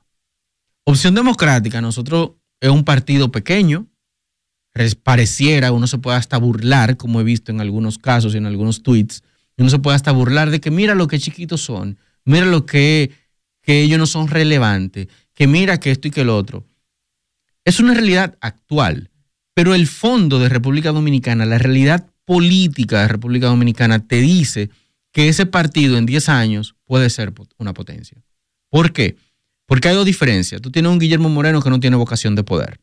Alianza País nunca iba a ser grande, nunca iba a ser un partido grande porque él no tiene vocación de... Guillermo Moreno no tiene ni vocación de poder, ni tiene carisma, y también tuvo un mal manejo es un partido inservible. Es un partido inservible, pero en el caso de Guillermo Moreno como figura política de, sí, es que de mientras, Alianza Guillermo, de Alianza País, mientras Guillermo Moreno sea el que lo presida, va a ser inservible. Tuche, pero a, a, donde quiero, a donde quiero enfocarlo es en que Guillermo Moreno, como figura política, no tiene carisma, no tiene vocación de poder, pero también tuvo un mal manejo en, el aspecto de que cuestionaba mucho a Lionel, pero después su hijo andaba con una beca por ahí en Estados Unidos y en algunos casos siempre ha tenido como cierto resguardo para mencionar. Aparte, su esposa era jueza y parte y gran parte de una familia de, de familiares de él se beneficiaban del Estado. Entonces eso le, le tumbaba cierta calidad moral y también no era visto como parte del, del entelecaje de la casta política. Entonces, esa es la realidad de Guillermo Moreno, pero esa no es la misma realidad de José Horacio Rodríguez. José Horacio Rodríguez sí tiene vocación de poder. José Horacio Rodríguez sí tiene discurso. Y es y, preocupante porque la izquierda, la nueva izquierda de la que él es fan, tiene mucha labia. Sí. Y el discurso. problema está en que esta sociedad que estamos dejando que se cree, Ahí porque estamos mío. permitiendo que se cree esta sociedad, seguidores de Toquicha, seguidores de eh, ¿cómo que se llaman? Bueno, los demás, no, no sé. Todos los demás. Todos los demás, eh, personas que creen que, una que alguien se puede identificar con una lavadora y puede lavar. Eh, tenemos todos estos tras, trastornados y personas que por sentirse validados por la sociedad apoyan a todos estos trastornados eh, decolonizadores. Los decolonizadores. Pero... Tenemos a todo, a todo, a todo este grupo de personas que tienen problemas de la cabeza, problemas psiquiátricos, unidas en un partido. Y ahí bien, o sea, tú tienes un José Horacio que tiene vocación de poder, porque José Horacio sí tiene vocación de poder, tiene capacidad de gobierno, porque él sí, él sí sabe gestionar, él no es lo que pudiéramos querer llamar, pero también tú tienes un José Horacio que tiene un apoyo internacional rampante, o sea, José Horacio lo apoyan a nivel internacional, pero también tú tienes un José Horacio que tiene carisma y un José Horacio que es afable al rostro. Entonces, vamos con esta llamadita. Buenos días, ¿quién nos hable desde dónde? Buenos días, qué bueno que puedo comunicarme con ustedes. Excelente su programa, me encanta la forma en cómo manejan los temas. Gracias. Me gusta su opinión. Eh, realmente yo soy una ciudadana, como muchos en este país, preocupada, o sea, por lo que somos como país hoy. Ya yo tengo 53 años, una familia que con mucho sacrificio logré hacerme profesional y trabajo todos los días hasta la fecha. Me voy de 7 y llego 7 de la noche a casa. Todo para echar mi familia hacia adelante. He logrado llevarlo casi todos a la universidad, tengo tres hijos, pero al final me miro y hoy lo que siento es cansancio. La única satisfacción es haber logrado lo que lo que he logrado con mis hijos, pero siento cansancio. ¿Por qué? Porque, ok, trabajo, puedo ir a, a un doctor si lo necesito, puedo comer, pero mientras tenga capacidad de, trabajo, mientras mis manos todavía funcionen y me pueda trasladar a producir. Toda esa vida nunca he podido de, decir, bueno, mira, mañana, si ya no puedo seguir trabajando, tengo cómo vivir, o sea, tengo cómo comer, tengo cómo comprar medicina, tengo cómo ir y, y, y, y tener salud, o acceso a salud, mejor dicho. Entonces, me miro y digo, pero ¿qué nos espera? ¿Qué nos espera? O sea, te cansas de ver todos los días nuevos casos. El dinero aquí en el Estado, todo el que llega, es un grupito que hace lo mismo. O sea, todo el mundo se reparte un pedazo de playa, un pedazo de montaña, un pedazo de río. Pero, y el que llega o el que quiere llegar, siempre se va a hacer lo mismo, atacar al que se fue, pero no hace nada. Pero él llega y hace lo mismo. Me sentí tan indignada hace unos días porque escuchaba por la radio, por las redes sociales, todo aquello del famoso peaje fantasma, que todo esto se había resuelto, que si se pagaron yo no sé cuántos millones, que ya podemos ir a Samana cada vez que querramos, pero sorpresa. Yo fui hace unos días hasta Guaraguao, que es el tercer peaje. Señor, y yo me sorprendí. El primer peaje en las Américas, Marbella, de 63 pesos bajó a 60. En el Naranjal de 201 bajó a 200. Y el de Guaraguao de 237 paga 200. Entonces yo me pregunto, ¿y qué es esto? O sea, y nadie dice nada, yo me lo había comido, o sea, yo había recibido la noticia como algo fabuloso. Pero, y así es todo. ¿Qué, ¿Qué, es lo que vamos a hacer? ¿Qué es lo que nos espera a nosotros como nación y como ciudadanos? O sea, lo que no somos políticos y lo que queremos, vivir, o sea, tener unos hijos, poderlo educar, quedarnos aquí. Oh, parece que se desconectó el, la llamada, pero es, es, tal cual y qué bueno que, que esta radio escucha nos llamó y nos expresa porque va de la mano con lo que quiero decir, de que nosotros descuidamos, descuidamos eh, qué tipo de candidatos tenemos, qué piensan, hacia dónde van y como descuidamos eso, de una u otra forma tenemos efectos a largo plazo. Y de, independientemente de, e independientemente de, eh, nosotros tenemos que mirar el fondo. Y mirar el fondo, mirar el fondo implica tratar de resolver los problemas. Y mira cómo esta señora, cómo esta señora se comió el cuento del peaje sombra, se, se comió el cuento del peaje sombra y como se comió el cuento del peaje sombra, pensó que había descendido el costo del mismo, pero al final no descendió. Y esto pasa con muchas cosas. El bulto. El bulto. Y para concluir, para concluir el cronograma y al, al fondo donde quiero llegar, José Horacio Rodríguez y Opción Democrática no es lo mismo que Alianza País. Pero no solamente eso, el timing de Alianza País no es el mismo timing de Opción Democrática. Cuando Alianza País salió en el 2008, si mal no recuerdo, todavía República Dominicana estaba en un proceso de transformación política. Y las cosas en América Latina estaban diferentes. Y las cosas en América Latina estaban diferentes. Nosotros salíamos de un, de un formato caudillista, estamos entrando a un nuevo formato eh, constitucionalista, democrático. Y todo ese proceso de, de, de transición, Alianza País se metió, pero no era el timing, porque el ciudadano común no validaba lo que de manera directa promovía Alianza País. Pero ahora la cosa es diferente. ¿Por qué? Porque ahora tú tienes una generación de entre 15 a 35 años que consumió Internet, la generación que es nativa digital, la generación que ve a un Bad Bunny con falda, que ve a un Harry Styles con falda, que ve a una toquilla siendo grande por enseñar las nalgas y enseñar otras cosas que están ante la nalga ¿Cómo, antes?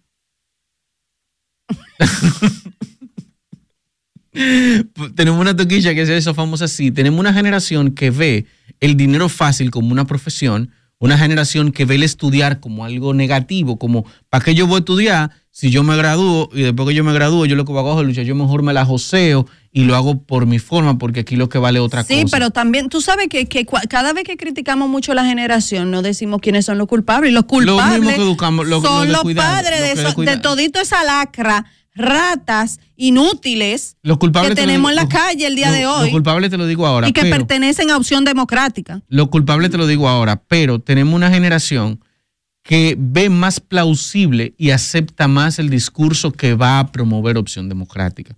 Y no solamente eso, tenemos ya más de una década con la ONU, el USAID y varias ONGs metidas en los barrios, bajo entre comillas ayudando, llevando eh, educación, pintando casas, ayudando niñas a abortar, eh, enseñando sobre educación sexual, pero también precondicionando ese cerebro para aceptar más estas ideas.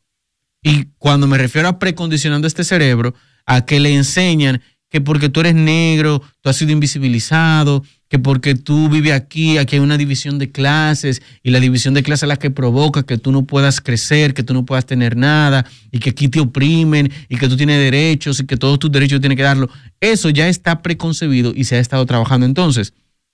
Entonces, si nosotros no vemos el fondo directo de cómo va a accionar Opción Democrática, cuál es el pensar del ciudadano dominicano, principalmente los jóvenes, nos vamos a pasar atacando a Opción Democrática, eh, eh, minimizándolos y, poniéndolos como... Y no viendo realmente el peligro. buenos días, ¿cómo están?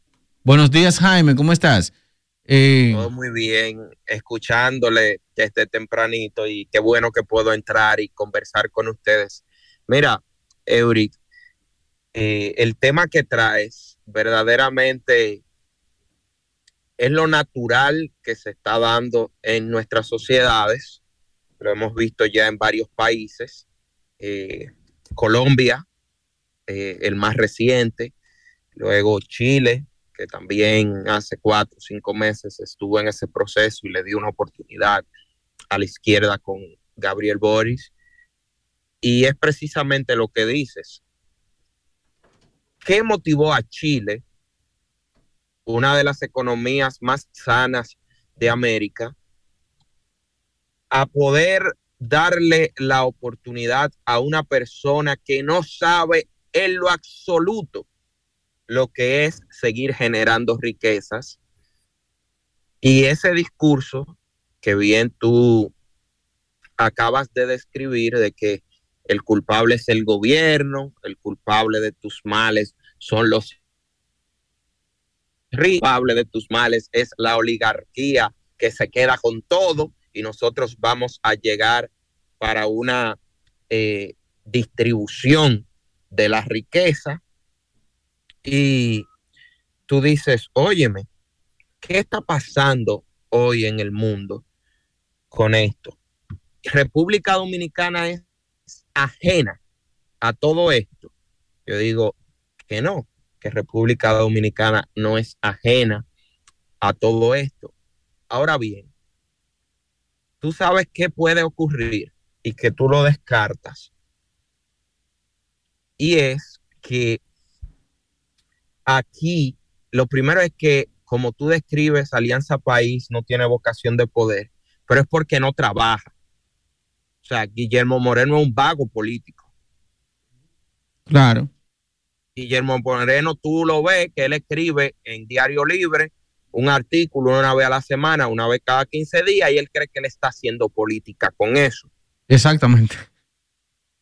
Y eso tú nunca vas, o sea, nunca vas a crecer de esa forma. Tampoco estructura un proyecto donde busca líderes en las diferentes comunidades del país, sino que cuando hay elecciones, seis meses antes, ahí empiezan a armar la boleta y a buscar gente a lo loco y, y gente que quiere tener aspiraciones. Los partidos tradicionales no tienen cabida para ellos porque tienen una dinámica diaria en los partidos tradicionales y estos partidos acogen a, quien sea para llenar la boleta. Ahora bien, opción democrática es igual. No creas tú que ahí están trabajando. No en, en, el país, en guerra no sabe lo que es eso, para que tú entiendas, que está a, a 40 minutos de la capital. En Bonao, en Pedernal, en Montecristi, en Santiago de los Caballeros, no saben lo que es eso. En la circunscripción 3 de Santo Domingo Este, no saben lo que es. Entonces, ellos no van para ningún lado. ¿Qué puede suceder? Que uno de los partidos grandes, como es el, el PRM, el PLD o la Fuerza del Pueblo, adopte ese discurso con la nueva generación de dirigentes de esas organizaciones políticas. Porque sí, esos partidos tienen una base en la sociedad. Opción Democrática, Alianza País, la izquierda en República Dominicana, sobre todo porque esos grupos representan la izquierda radical, lo que en los años de Balaguer eran los más recalcitrantes. El PLD era izquierda en esos tiempos, y se comportaba como tal. Ahora, no era la izquierda radical que hoy están en todos esos grupos. Guillermo Moreno, ¿de qué era? Del PLD. Minuta Tavares Mirabal, ¿de quién era? Del PLD. Sí, es así. Y salen de esas organizaciones y crean sus propias organizaciones. Porque tú ves en las redes que hay un ataque de que hay que fulano han dado tal partido, tal partido. No, eh, todo el mundo que está en política y que se ha ido y que ha hecho un partido ha estado en otro. Claro, eso, eso, eso es parte de la mecánica. Tú vas a la historia, lo mismo. Balaguer, ¿de cuál partido era? El Partido Dominicano, del de Trujillo, y después formó el Partido Reformista, y después el Partido Reformista lo refundaron y le pusieron Partido Reformista Social Cristiano. Y, y en otras organizaciones. Entonces, ¿qué sucede? Opción democrática. Eso no tiene cabida por todos estos años. Esos partidos apuestan a la destrucción de los partidos tradicionales. Esa es su apuesta. acompañado de un sector del empresariado, acompañado de los grupos de choques como Participación Ciudadana y otros que son financiados por la USAID, las ONG que apoyan Opción Democrática, que eso es una minoría de las minorías de las minorías. Claro, esa es la realidad actual. Esa es la realidad actual. ellos apuestan, su visión es la destrucción de los partidos tradicionales para ellos poder llegar. Si tú te fijas, en los partidos donde la izquierda ha llegado, es porque no hay, en América ya no hay países con partidos fuertes como lo hay en República Dominicana. Los partidos en América Latina son franquicias. En México, fíjate cómo el PRI, que era un partido hegemónico, eh, el, el, PRD también de México, que era un partido eh, hegemónico, el PAN, que era un partido hegemónico en, en México. Te estoy hablando de partidos que duraron 20 años gobernando consecutivamente. Sí, ¿Qué, mira. ¿Qué sucedió? Morena, que era un partidito, un movimiento. Sí, el movimiento de López Obrador. sí, y lo había aspirado como seis veces a la presidencia y había accedido a cargos a través de alianzas con otros partidos y que siempre estaba aspirando, logra ganar precisamente por el discurso de deteriorar los partidos tradicionales. Y ese es el discurso que se viene, por eso yo soy pro partido, porque cuando aquí se termine de decalabrar el sistema de partido, que lo digo, yo soy pro partido, ahora yo no puedo nada contra la corriente de los mismos actores que en vez de ayudar a que los partidos sean más fuertes, ellos todos los días lo que hacen es generar más de confianza, generar eh, eh, eh, más incertidumbre, dañar ellos mismos su propia imagen. Yo no puedo con eso, que ellos claro, en su de autodestrucción. Ahora, yo defiendo los partidos porque cuando en República Dominicana ya no existan partidos fuertes, ¿tú sabes lo que va a pasar? Que fácilmente se cuela un outsider sin ningún conocimiento de la política y que no vaya a ser pero Mira, la razón, la razón por la que traigo justamente el comentario es esta, y ya para irnos a una pausa.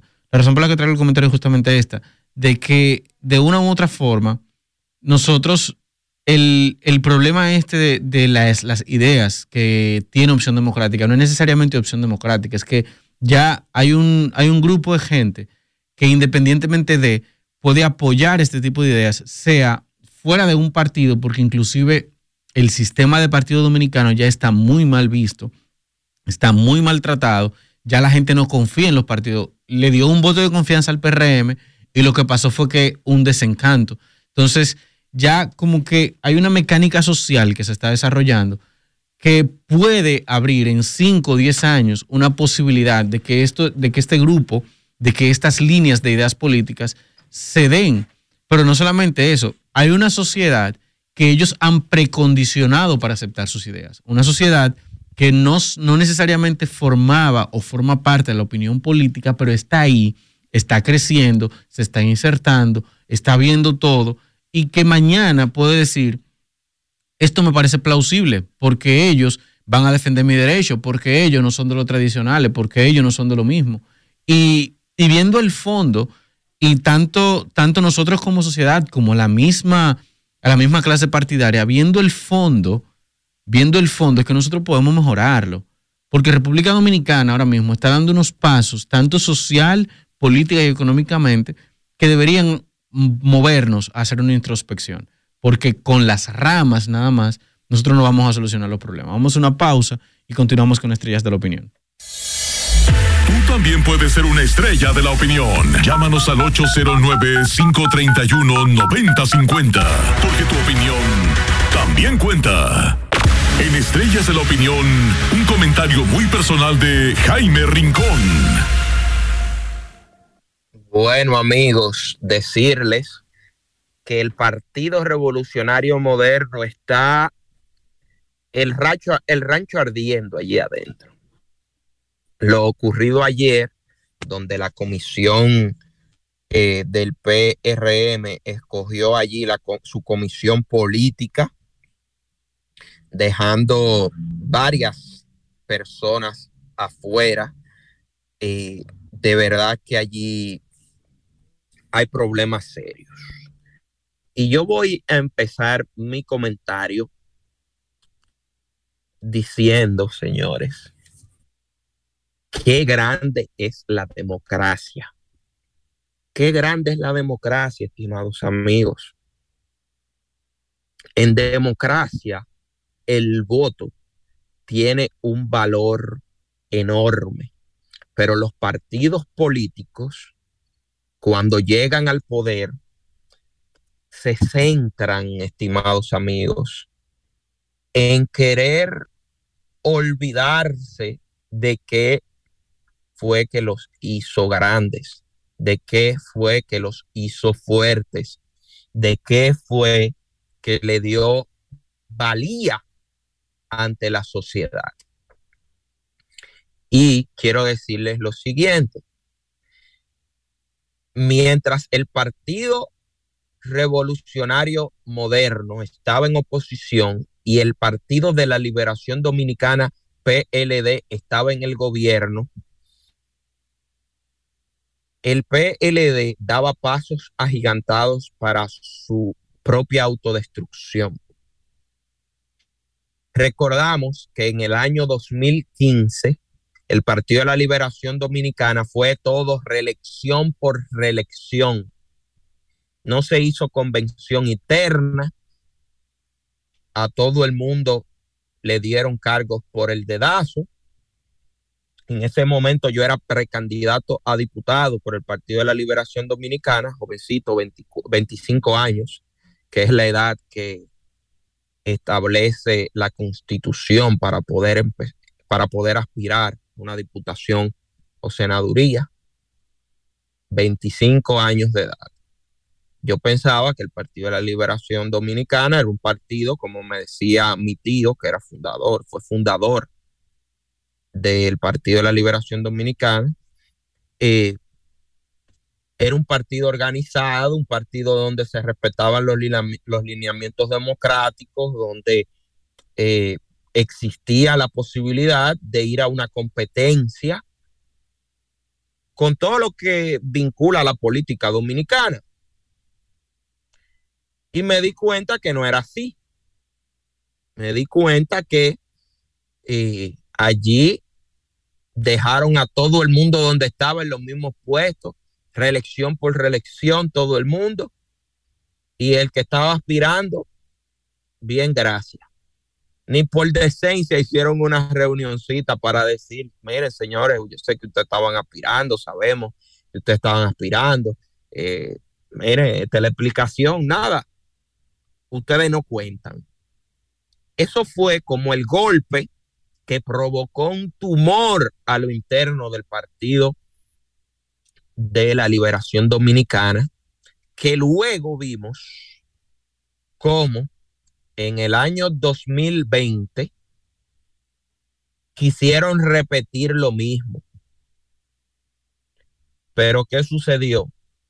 Fueron a unas elecciones internas totalmente amañadas, totalmente sin ningún control, sin árbitros parciales, sin credibilidad unos con otros en el PLD. Y vimos cómo esto provocó una ruptura en esa organización política. Pero esa ruptura fue porque sí. No, esa fue la metástasis que hizo el tumor o el cáncer del golpe que lo provocó en el año 2015, donde todo el mundo fue reelección por reelección. En ese proceso de socavar las estructuras internas en el PLD, el PRM se fortalecía. Y iba mostrándole a la sociedad dominicana que ellos eran diferentes, que ellos sí hacían estructuras internas, que ellos sí trabajaban en una consolidación interna, en el fortalecimiento de la democracia institucional del PRM. En ese momento, los PRMistas hacían tienda aparte del común que pululaba en las esferas políticas, que era el Partido de la Liberación Dominicana y sus acciones antidemocráticas. El PRM hizo aparte de todo esto, se mostró como diferente, trabajó en una imagen que le daba una marca distintiva ante los partidos en ese momento con poder y el partido gobernante PLD. Hoy el PRM se olvida de todo eso y actúa como actuaba el Partido de la Liberación Dominicana eh, desde el poder. Lo que ocurrió ayer no es nuevo, porque en este programa, no sé si mis compañeros Euric Santi y Noelia Jacín recuerdan, cuando yo le dije que lo que ocurrió con Carolina y Paliza era el inicio de reelección por reelección. ¿Lo recuerdan, Eury y Noelia? Saludos, Eury, Noelia. Disculpa, decías Jaime. Que si los recuerdan.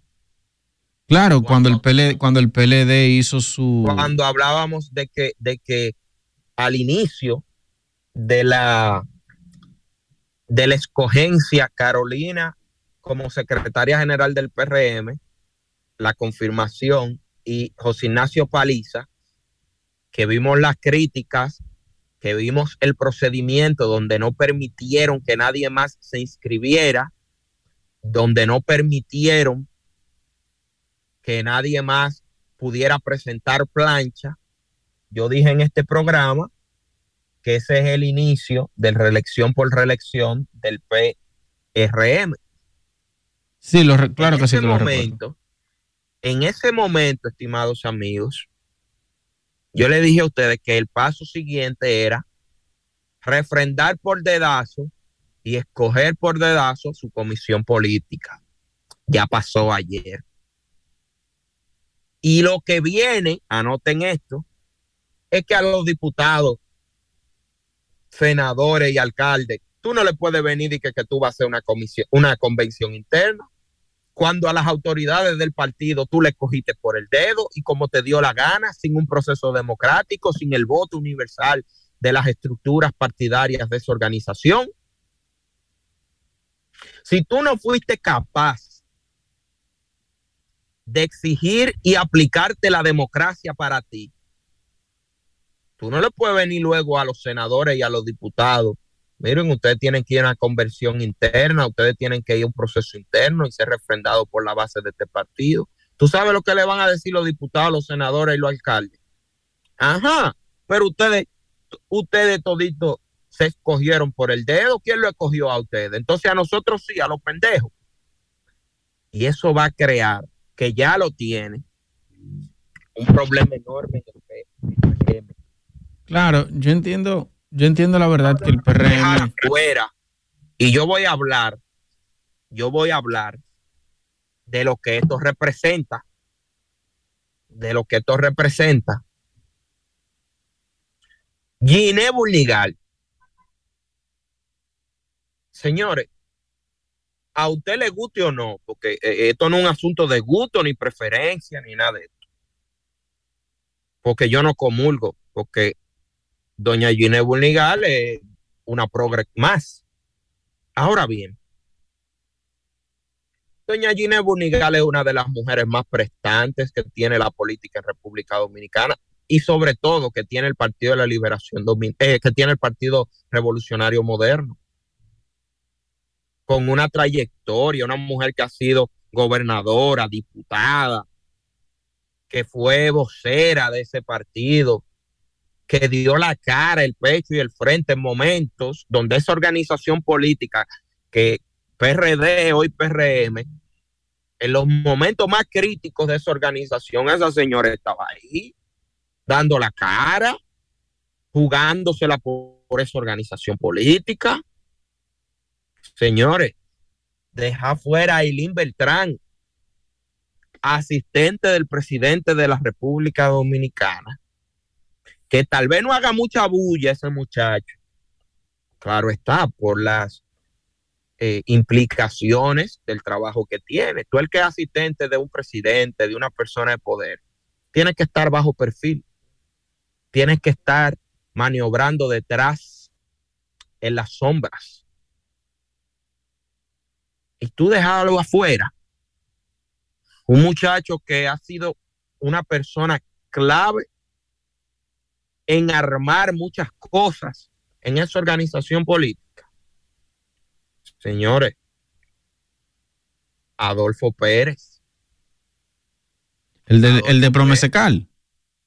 Sí. ¿Lo dejaron fuera? Como funcionario, cero. Se quemó. Ahora en esa organización, en los, en los, en los puntos neurálgicos, señores. Un tipo que aportaba recursos económicos, aportaba otro perfil de político que nunca se le iba a acercar al PRD y al PRM. Señores, al diputado Aníbal Díaz, ¿cómo se atreven a dejar fuera con la crisis comunicacional que tiene el PRM? Porque no tiene personas aptas en los medios de comunicación en demasía, tiene varios muy buenos que están en los medios. Tú tienes a Aníbal Díaz la Z101 todos los días jugándosela por su partido y por su gobierno. Pero aparte de eso, es el diputado segundo más votado del PRM en la capital, que no es cualquier cosa. Los más votados en el PRM fueron Alfredo Pacheco y Aníbal Díaz en la capital dominicana. Y lo dejaron fuera de la dirección ejecutiva también. Lo dejaron fuera. Es que- Pero aparte de todo esto, señores. Aparte La de todo- popicracia. no, y ni, ni popi, porque ahí dejaron varios popi afuera. Doña Ginés una popi. Sí, Eh, No. Andrés, sí, Ginés, una eh, cosa. eh, Eileen Beltrán, Adolfo Pérez, el mismo Aníbal, eh, No. las dos cosas. No son la misma Igual. clase de popismo. Pero óyeme, tú dices, ven acá. Entonces ponen gente que nadie la conoce. Señores, un tal Faru Miguel, una persona que lo que hacía era punchar teléfono, un ex militar del entorno de Hipólito Mejía. Tú dices, ¿qué aporta esa gente? Yes, man. Tal vez un, soldadito que nada más va a decir que sí. Exacto. Y no estoy hablando de Ramón Alburquerque, de, de Guido Gómez Mazara, del papá de Faride, de, de eh, Tony Raful, de... No, no, no estoy hablando de esa gente. Que óyeme, los rangos tienen que respetarse, la trayectoria tiene que respetarse, porque si no, ¿qué sociedad estamos nosotros construyendo? ¿Y qué partido estamos construyendo nosotros? ¿Qué mensaje le envía el PRM a las nuevas generaciones cuando gente que tienen una trayectoria desde el PRD, PRM y que han hecho un trabajo estructural en ese partido, tú no lo escoges? Está fuerte. Y, y, el, y mensaje que manda Jaime también. Porque manda el, mensaje, de que, tú, le mandas a esas futuras generaciones de políticos que están haciendo trayectoria, que están haciendo carrera a lo interno del PRM. Oye, eso es penoso. Y a mí me duele por gente, repito, como Aníbal Díaz. Yo voy a cometer tal vez aquí una indiscreción. Señores, Aníbal Díaz es la persona que está armando y resolviendo los conflictos que hay en todos los municipios y provincias del país a lo interno del PRM para que sus dirigentes se pongan de acuerdo y que esa organización política no tenga traumas en muchas de las provincias y municipios del país. Yo le mandé una foto a Aníbal que salió en un medio local de una provincia y yo le dije, viejo, ¿y tú resolviste ese problema? Porque conozco el conflicto, porque conozco quiénes son los actores del conflicto y conozco la situación porque tiene que ver también con trabajos políticos que en el pasado eh, desarrollé en esa demarcación. Y yo le dije, tú resolviste ese problema y tú pusiste a esa gente a levantarse la mano uno con otro y a que trabajen juntos, ¿no? Tú eres un monte. Callado, sin bulto. Entonces tú dejas una gente así que ha dado resultados, porque no es que yo me lo estoy inventando, sino una gente que está resolviendo conflictos, que está haciendo un trabajo para que ese partido se mantenga unido, porque la naturaleza del PRD, PRM es la división, esa es su naturaleza.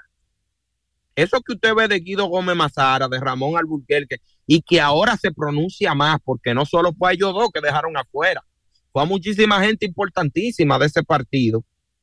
Comulgue yo, yo estoy haciendo aquí un análisis político, yo no estoy haciendo un análisis aquí de mis preferencias, no, de la realidad a lo interno de esa organización política. Y fíjense que no estoy hablando de Aníbal solamente, que es mi amigo, que lo conozco y que por eso puedo hablar de él como estoy hablando. No, yo estoy hablando de otra gente, como Giné Burnigal, que no comulgo con sus ideas, pero óyeme, ¿cómo tú vas a desconocer la trayectoria, los rangos de esa gente? Oye, Fafa Fafa, que yo no comulgo con nada, lo enfrento y pana de mi mamá, pana full de mi mamá, Y yo le doy su funda cada vez que puedo, por comunita recalcitrante. Pero óyeme, a lo interno de esa organización, hay que recordar lo que hizo FAFA en la Z101 para defender los intereses de quienes hoy gobiernan y de la organización política que hoy está en el poder. Hay que reconocer que él está en un programa en la tarde, en una emisora, que todos los días defendiendo lo, indefendible de este gobierno. Y, tú lo vas a dejar fuera. Lo dejaron fuera. Oye, tú lo vas a dejar fuera. Porque entonces el mensaje que tú le mandas al que está dentro de tu organización política, en este caso el PRM, es que no defienda. Aquí tu trayectoria no vale. Exacto, y lo que tú hagas tampoco vale. Pero eso mismo fue lo que le hicieron a la base. Un foráneo. Con los cargos. valoramos más un foráneo que una persona que echó los dientes aquí se sacrificó por esta organización. Y que, y que no solamente eso, que confió en el proyecto del actual presidente, porque tú tienes el caso de un Ramón Alburquerque. Y claro. Que, dijo, yo te voy a apoyar desde siempre. Algo, y que dio el pecho por él. Que tú, que tú hablas de eso. ¿Tú sabes quién era el asistente de Ramón Alburquerque cuando Ramón Alburquerque era el presidente del PRD? No tengo conocimiento, ¿no? Tú sabes, Noelia, quién fue. Me imagino que Luis Abinader o Paliza, ¿no? Los dos. No. José Ignacio Paliza. Ah, imagine bien. Personal de Ramón Alburquerque. Y, y mira cómo lo. Fíjate que yo el otro día le di su. Hablé en contra de Ramón. Frases para ti. Que también, que también es amigo de mi mamá. Mi mamá me vive llamando, señores, de que, que porque que yo le mando fuego a todos los amigos de ella. yo por comunista, gracias a Dios que tú no eres comunista porque a ti te mando tu fuego. pero... oye, déjame decirte algo. El otro día, don Ramón Alburquerque dijo en una entrevista que le dio a mi amigo Ariel eh, de, en, su, en su programa, le dijo, ah, yo, yo fui que hice gente política, Luis.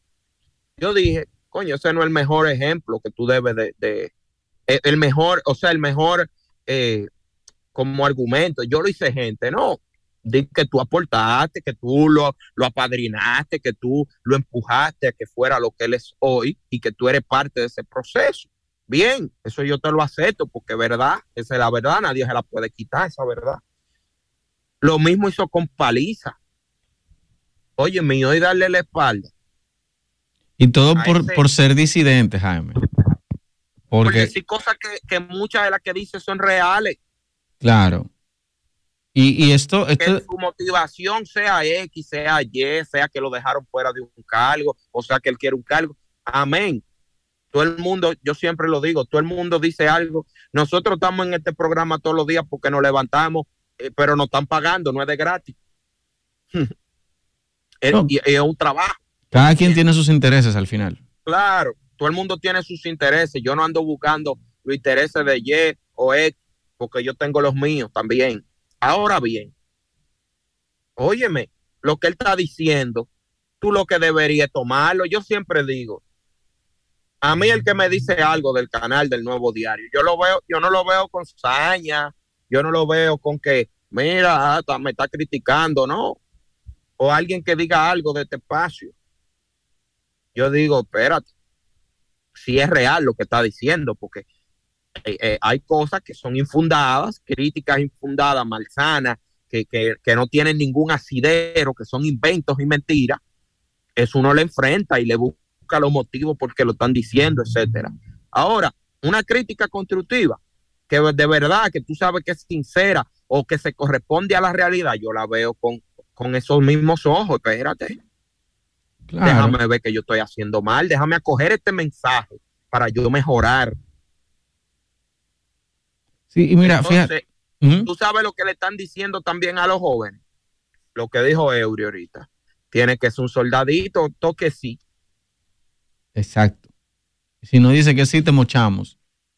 Te, quitamos. Entonces, mi hermano y amigo Aníbal Díaz, de verdad que yo lamento que se quedara fuera, que lo dejaran fuera. Porque otra cosa, yo estoy seguro, 100% seguro, que si eso hubiese sido bajo una elección de las bases de los organismos del Partido Revolucionario Moderno, Aníbal no se queda fuera, tampoco se queda fuera Giné Bulnigal, tampoco se queda fuera Ramón Alburquerque, tampoco se queda fuera Guido, entre otros. Ya lo sabes. Ya, pero ellos prefieren no hacerlo. Que están hoy ahí adentro, no sacan un voto si fuera por voto. Entonces, a Paliza que se mira en el espejo del Partido de la Liberación Dominicana cuando cavó su propia tumba. Y Aris, ojalá que si está escuchando pueda llamar porque conoce lo que ocurrió en el Partido de la Liberación Dominicana, que provocó su división, que provocó que muchísimos dirigentes de ese partido se sintieran de que no valía la pena hacer una carrera, sacrificarse, porque la gente lo ve ahí. No, lo político es un sacrificio. Claro que es un sacrificio. La política es un sacerdocio, señores. Yo mismo lo digo. Ayer yo estaba con la hija mía en guerra, cargada yo solo, dando un pésame, visitando un par de gente, con mi muchacha cargada. Así es. Porque al final uno no se puede desaparecer, uno tiene que dar la cara y la gente lo ve a uno con esa esperanza. Pero eso también hay que trabajarlo, por eso decía ahorita que no es verdad que un pop y progre de eso, de opción democrática, se va a levantar todos los domingos y que ahí a visitar gente y ahí a, darle la mano a la gente todos los días. Eso no, eso, y en un país como este, que una frase que usa mucho Eury, salgan de la circunscripción número uno y del polígono central. Así es. Esa no es la realidad política de, de, lo que viven algunos en Twitter. No, hay vida después del distrito. Esa es mi nueva frase. hay vida después del distrito.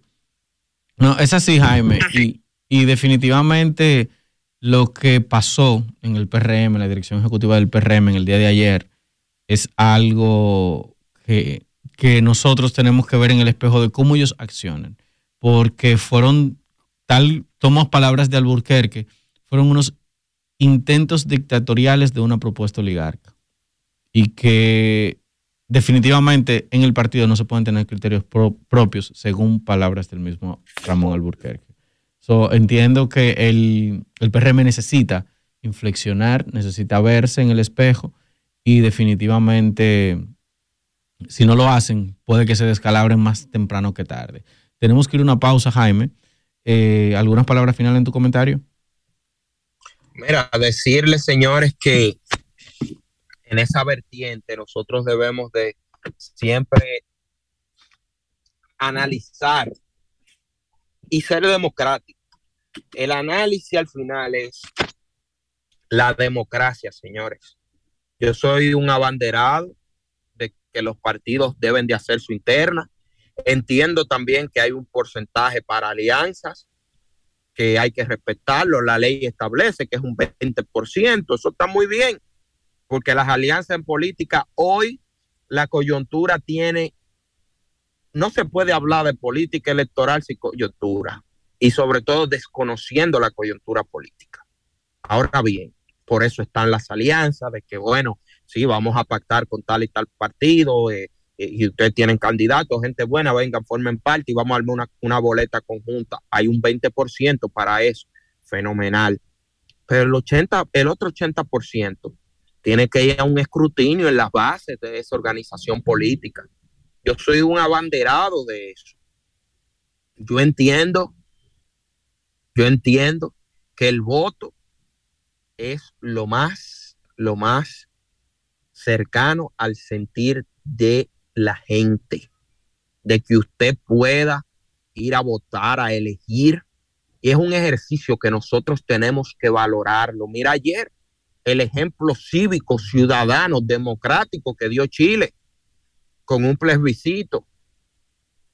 Nosotros tenemos que aquí hacerlo.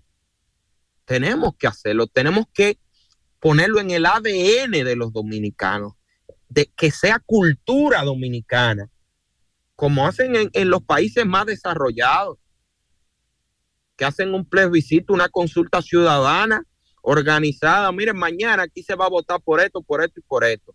Usted va y usted vota y su sentir y punto. Eso hay que institucionalizarlo en nuestro país. Y aquí ya las leyes lo, lo, lo tienen, el referéndum, plebiscito, nosotros tenemos que aupar este tipo de mecanismos democráticos para la toma de decisiones, para saber, para consultar al máximo, al supremo, que es el pueblo. Así es. Somos todos nosotros. Y los partidos le hacen un flaco servicio a la democracia cuando no hacen sus consultas internas, cuando no ponen a las bases a elegir. Y esto socava, repito, el ánimo de cada uno de los que allí hacen política. Hay gente que su sueño es estar en una posición pública y no necesariamente para alguna prebenda personal, para algún beneficio, para algún privilegio, no, sino que les gusta, que quieren, que, que esa es su vida y trabajan para eso. Hay otros que aparte de sus actividades económicas, quieren hacer carrera en un partido político y todavía confían en un partido político. Pero con estos mensajes que envían estos partidos, no es verdad que la juventud va a decir, yo me voy a sacrificar para luego que no me reconozcan. No, así no se puede. Y que por yo tener una voz disidente o por yo no ser de X o Y grupo o, por, o, que aquí no se van a ir elecciones y es con el dedo que van a escoger. No, ese no es el mensaje que debe de enviar el PRM luego de que su consigna y su bandera era la democracia y era otra. Así es, Jaime, pero, pero esto lo vemos en todos los lugares. Si tú no estás conmigo, tú estás en contra de mí. Y es lo que, y es lo que hemos visto que el PRM ha hecho durante sus dos años, porque antes de, de, tu llamada hablábamos de lo mismo en el tema de Conani, de que María Moñito, Paula Disla, eh, Euric, Paula eh, Disla, no se alineaba mucho con las políticas de la Agenda 2030 y pues la fueron. Entonces, este gobierno nos ha enseñado que si uno no le apoya lo, que, lo que ellos quieren, pues simplemente le dan para afuera. Así es. Y, bueno. y es preocupante. Debemos de ir a una pausa, eh, que nos están haciendo señas. Seguimos con Estrellas de la Opinión. Estrellas de la Opinión, Estrella 90.5 FM. En Estrella de la Opinión, escuchemos lo que todo el mundo sabe, pero nadie dice.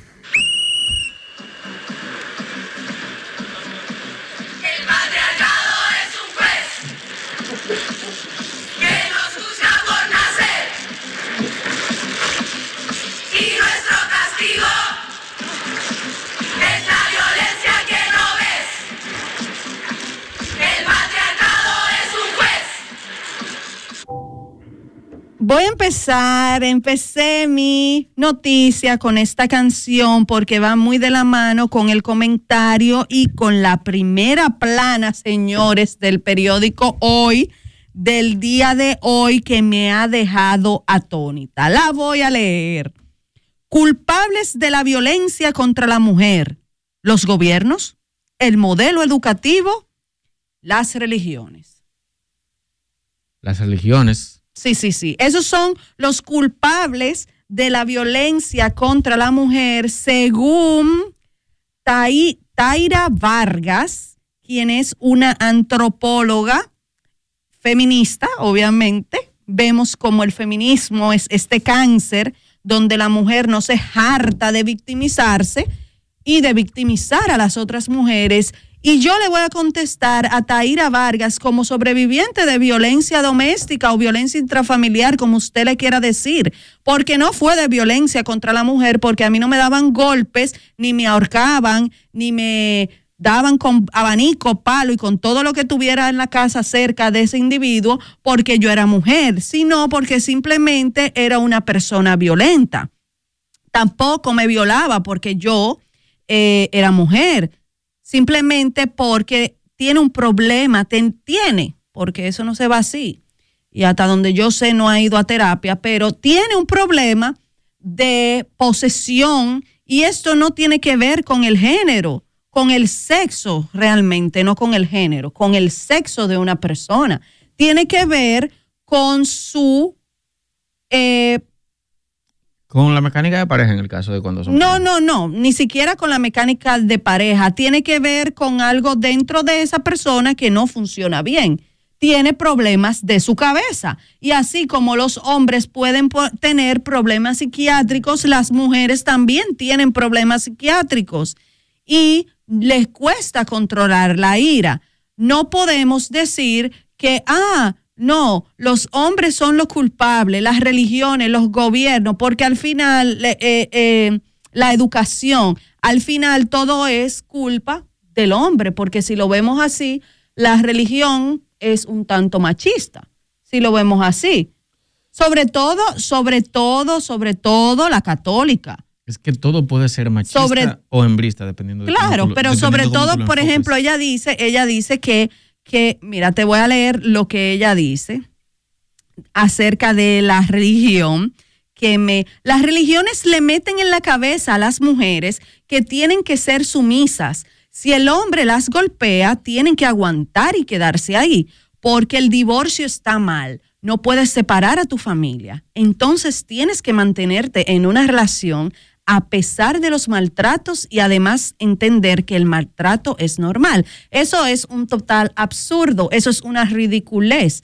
Sí hay religiones como la católica donde el divorcio no está bien visto, pero tenemos... Se han flexibilizado ya. Se han flexibilizado, pero todavía hay como un grupito donde no, porque lo vemos en Twitter a cada rato como esos, eh, esa legión de, sectarios ataca, ataca a, las personas que no piensan como ellos y vemos El fanatismo es malo, aplique lo que no aplique, no sea fanático. Exacto, pero, pero vemos como otras religiones sí permiten, sí permiten ya el divorcio y sí permiten una separación, porque tú no vas a estar aguantándole golpe a nadie. No, es que aún, bueno, la misma Biblia dice que de la única forma que hay divorcio, que hay carta tenemos, de divorcio. Tenemos una llamada. Con infidelidad. Buenos días, ¿quién nos habla y desde dónde? Buenos días, Mercy. Insisto, hola. La Iglesia Católica no es sectaria por no permitir el divorcio. La Iglesia Católica entiende que hay ocasiones en que la gente se casa de manera incorrecta. Entonces, para eso tiene un tribunal, un tribunal eclesial, que puede sentenciar la anulación. Anulación implica que el sacramento se realizó de manera incorrecta, por lo cual nunca se realizó. Recordar que el que se casa por la iglesia al mismo tiempo lo hace por la ley. Por tanto, usted se divorcia legalmente legalmente con todo lo que implica el Código Civil y se anula sacramentalmente. Entonces no es cuestión de retrógrados ni de atrasados. Eso es en lo que creemos y el que se casa por la iglesia sabe que en el caso de que hubiese sido incorrecto, lo único que procede es la anulación. Muchísimas gracias por su llamada. Buenos días, que nos hable desde dónde. Sí, buenos días. Annie le habla. Un honor eh, proseguir a Doña Mercy por atrás, por aquí, en la segunda llamada. Miren, chicos, eh, la Biblia habla en Mateo capítulo 10, capítulo 10, 19 sobre una causal de divorcio, que es la infidelidad, o sea, el adulterio, mancillar el lecho matrimonial para contestarle a la feminista eh, enferma de la publicación del Caribe. Zaira El periódico hoy, ¿no? el periódico hoy en primera plana. Ah, pues Zaira, si me estás oyendo, medícate, mi amor, porque estás equivocada. Primero porque la iglesia, incluso, no solamente la católica, también la evangélica, tiene eh, ministerios que trabajan con la mujer golpeada, con la mujer eh, eh, que es mancillada y también con el hombre, porque hay mujeres que golpean a los hombres. Y bajo ninguna circunstancia, ni la Biblia, ni ninguna doctrina apoya a una mujer a que sea golpeada y maltratada y le instruye a que tú no puedes dejar un marido porque te maltrata. Al contrario, te dice que tú tienes que salvaguardar tu integridad física. O sea que eso que dice Zaira es una mentira más de las mentiras feministas que son sumamente fácil de montar. Así es, muchísimas gracias ah, por su llamada. Así es, pero vemos también que ella habla de la doble moral. Ella habla de la doble moral diciendo que hay mucha pantalla con el tema de las políticas públicas para reducir los niveles de violencia. Hay mucho querer cumplir con los estándares internacionales y querer vender que en el país todo está bien, pero en realidad no se está haciendo nada para cambiar toda esta situación de violencia. Al contrario, se legitima. Se No, dice legitima. Yo lo leí textualmente. Buenos días, ¿que nos hable desde dónde? Sí, buenos días, Jocelyn de Santo Domingo. Cuéntenos, Jocelyn. Mire, mire eh, Vargas, yo la conozco, es una persona antropóloga social. Ella se va más por su punto de vista, porque es una feminista también encima, activista, apoya mucho el, el LGTB y todas esas eh, asuntos. Incluso ni siquiera cree en Dios. O sea que yo creo que ella generalizó demasiado. Es una persona muy inteligente, muy intelectual, pero generalizó demasiado. Con respecto a lo de la religión también, porque yo soy de una religión y mi religión nunca nos ha enseñado eso. De hecho, la Biblia dice que por infidelidad uno puede divorciarse, pero aparte de eso, tú te puedes separar de una persona que no te debe comer en tu casa y que además te maltrate físicamente, porque debe de proteger tu integridad y tu vida. Y me he leído la Biblia todos los años de pi a pa. O sea, ella no puede generalizar. Con respecto a los de los gobiernos, los gobiernos no pueden solucionarlo todo. Entiendo que parte de la educación también, pero si una persona tiene problemas psicológicos, el gobierno no lo va a solucionar. Eso tiene que ser que hayan instituciones, sí, claro, que apoye eso, para que las personas se traten, porque hay muchas personas que tienen muchos trastornos y no se lo han tratado. Por eso están ocurriendo todas esas cosas también. Así es.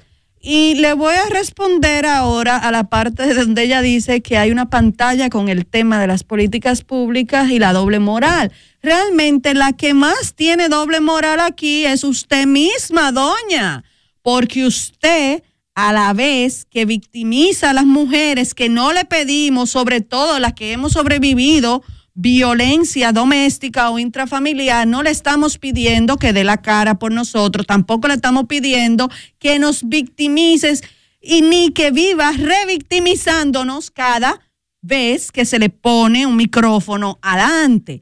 Entonces, eh, ustedes, mientras condenan el maltrato que se ejerce del hombre a la mujer, aupan y, celebran el maltrato que ejerce la mujer hacia el hombre.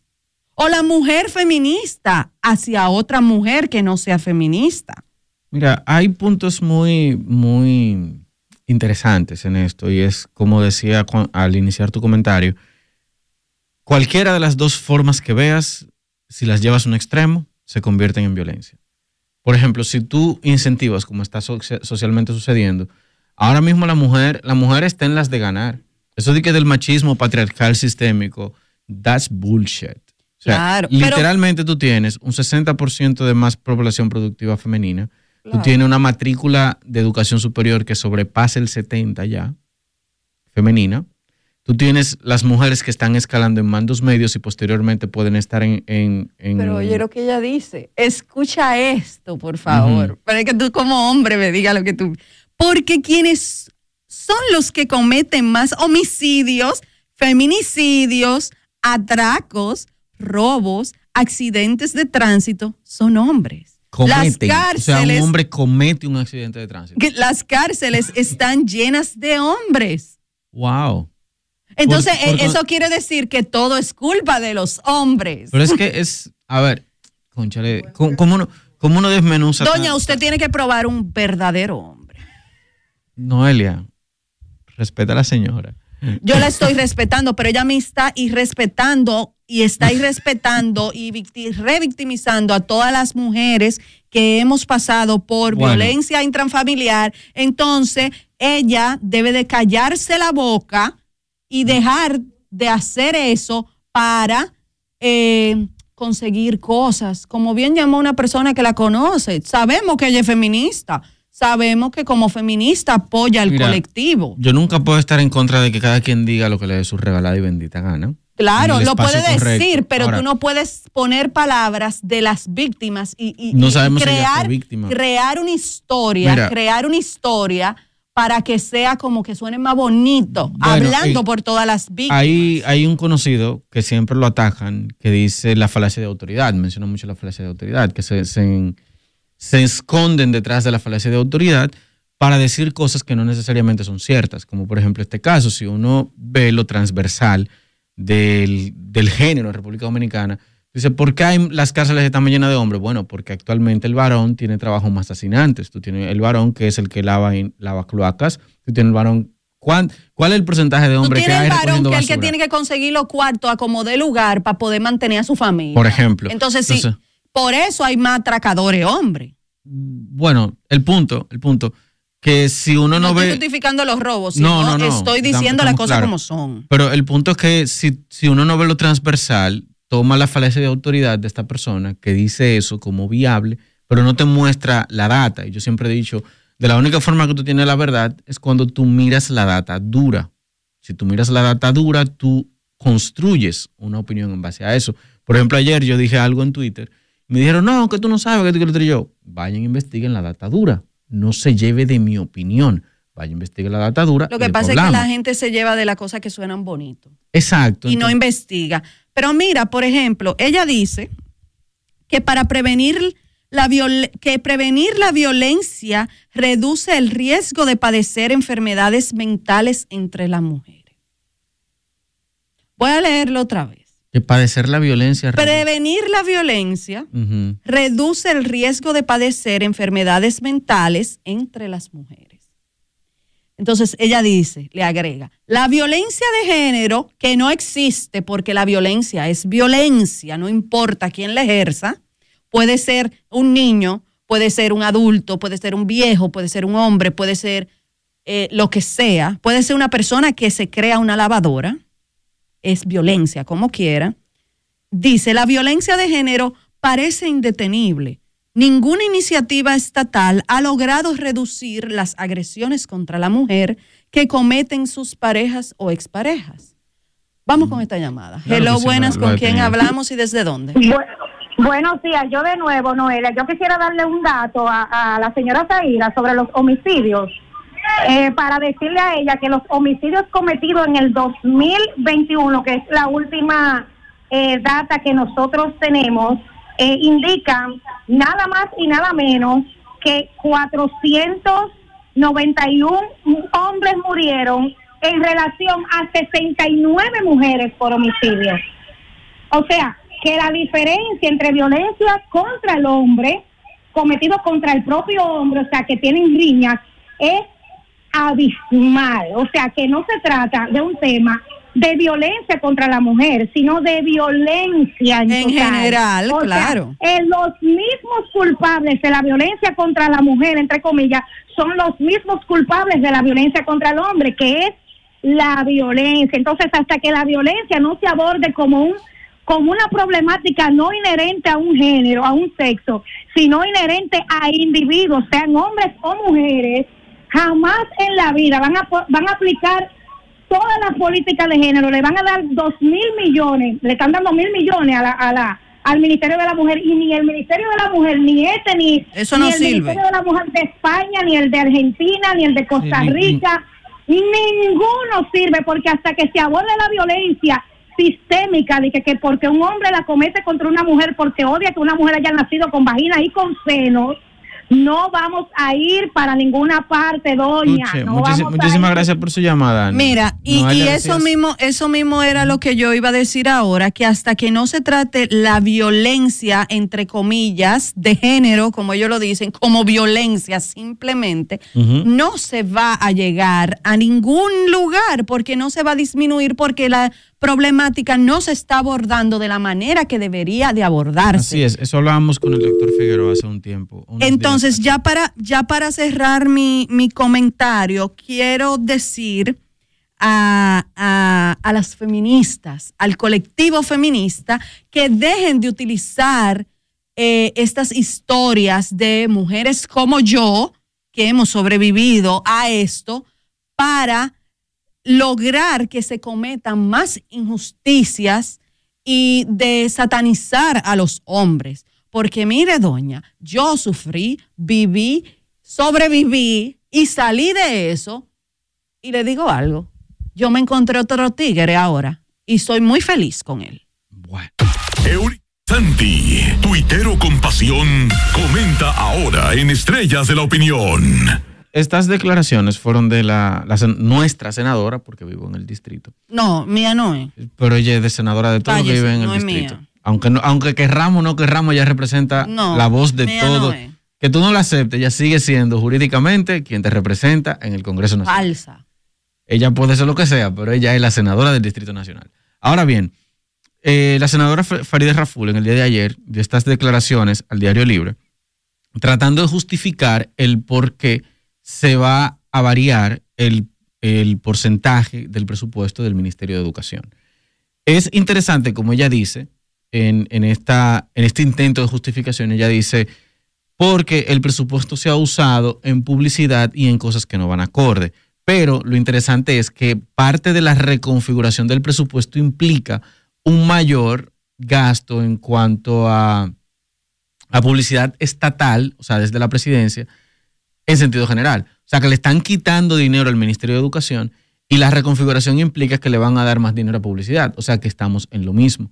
Pero si bien es cierto y podemos diferir o estar de acuerdo con ella en en que el gasto del 4% no ha servido, no es menos cierto, y quiero aprovechar para acotar, que las mejoras institucionales en un país no pasan de manera inmediata. Si bien el 4% se utilizó para construir escuelas, para incrementar el salario de los profesores, etcétera, etcétera, etcétera, no es menos cierto que la reestructuración educativa se empezó a dar en el 2012 y apenas tenemos una década. Y se han visto indicadores de mejora que pudieron ser mejor, sí, pudieron ser mejores, pero no, no nos montemos, y como decía en mi comentario, no nos montemos en ver las cosas por las ramas, en que alguien te dice, yo con el 4% de educación te voy a resolver ese problema en un año. El que te diga eso, diles hablador en su cara. Los problemas en los países no se resuelven en un año, no se resuelven en dos ni siquiera, a veces toman décadas y toma un proceso. Reestructurar y mejorar la educación de República Dominicana, si bien es cierto que no es solamente presupuesto, no es algo que va a pasar como chasquear los dedos. No, no va a pasar así. ¡Ay! Magia. No, no va a pasar así. Como chasquear los dedos. No. No, tranquila, yo, yo vi. Yo vi tu tigueraje. vi, tu tigueraje, vi tu tigueraje. El punto es, el punto es, el punto es que esas cosas no van a mejorar porque alguien te lo diga en un discurso, toman tiempo y se toman indicadores, se toman medidas y se va evaluando que se arregló esto, ahora vamos a abordarlo por esta línea. Y no podemos descartar, señora, el sistema de educación, en comparación a cómo era en el 2000, ha mejorado, ha mejorado, que, que se pudieron haber robado muchos cuartos construyendo escuelas, no lo descarto, que pudo ser mejor, es cierto, pudo ser mejor, pero en base a la realidad, mejoró y esto lo, quiero conectar con una denuncia que me llegó ayer, ya para cerrar, de una niña en Agua. Señores, a mí me partió. Yo les voy a poner el audio, el video lo subí en, Twitter y en Instagram, pero les voy a poner el audio. A mí me partió escuchar a esta niña. Cuando yo vi este video, esto sucedió, yo vi este video ayer, anoche. ¿A dónde fue que operaron a la mamá? En el hospital Yapor, Yapor Evet. Público. Antonio Yapor Evet. Según tengo entendido informaciones de la tía de la niña, que me pudo contactar en el día de ayer, la señora fue a, dar a luz a un parto y le pasaron de anestesia. Y esto la dejó en estado vegetal. La dejó en estado vegetal y le entregaron. Pero es que alguien tiene que hacerse responsable de eso. Debería ser responsable. Yo espero que así como hice un llamado a esos abogados eh, que, que, defendieran y ayudaran a la familia, mamá del niño que murió ahogado en Conani. Asimismo, hacemos un llamado para que un abogado ayude a esta joven. A esta niña, a esta niña, una niña de no más de 10 años. A esta niña a que, a que este hospital y el Estado y el doctor y el doctor se hagan responsables. y, debo decir, ya para cerrar, porque debemos irnos, debo decir que este es el problema con, con que no abordemos en cosas populistas, en que nos van a resolver la cosa de manera mágica. Hay cosas que toman tiempo, que ameritan tiempo, que ameritan un desarrollo. El sistema de salud dominicano necesita seguir en el plan que iba, porque iba mejorando, iba mejorando y se ha descalabrado y está teniendo muchos fallos últimamente.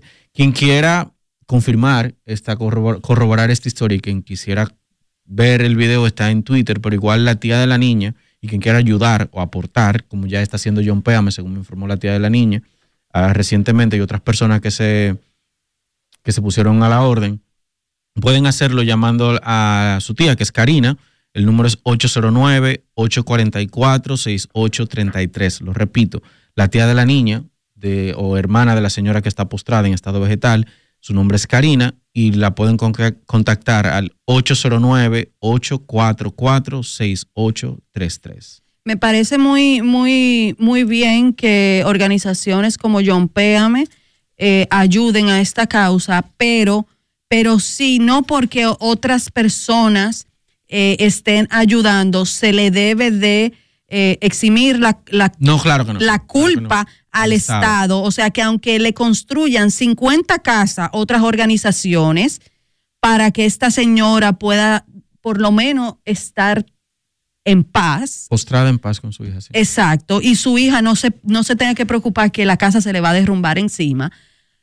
Eh, el Estado, debe, estado el Estado debe de hacerse responsable y ese doctor que ese anestesista también debe de hacerse responsable. Y tal vez la primera dama le presta atención, como siempre anda buscando cámara. Atención, primera dama. Mañana, señores, nos escuchamos aquí en Estrella 90.5 FM a las 7 de la mañana. Quien les hable, Uric Santi, Noel Jacim y Jaime Rincón estarán acá con ustedes. Ya saben, sigan disfrutando de la programación de Estrella 90.5 FM. Estrella 90.5 FM presentó Estrellas de la Opinión. Los temas de hoy comentados por gente de hoy que opina, pero que te escucha. Porque tu opinión también cuenta. Estrellas de la Opinión. Estrella 90.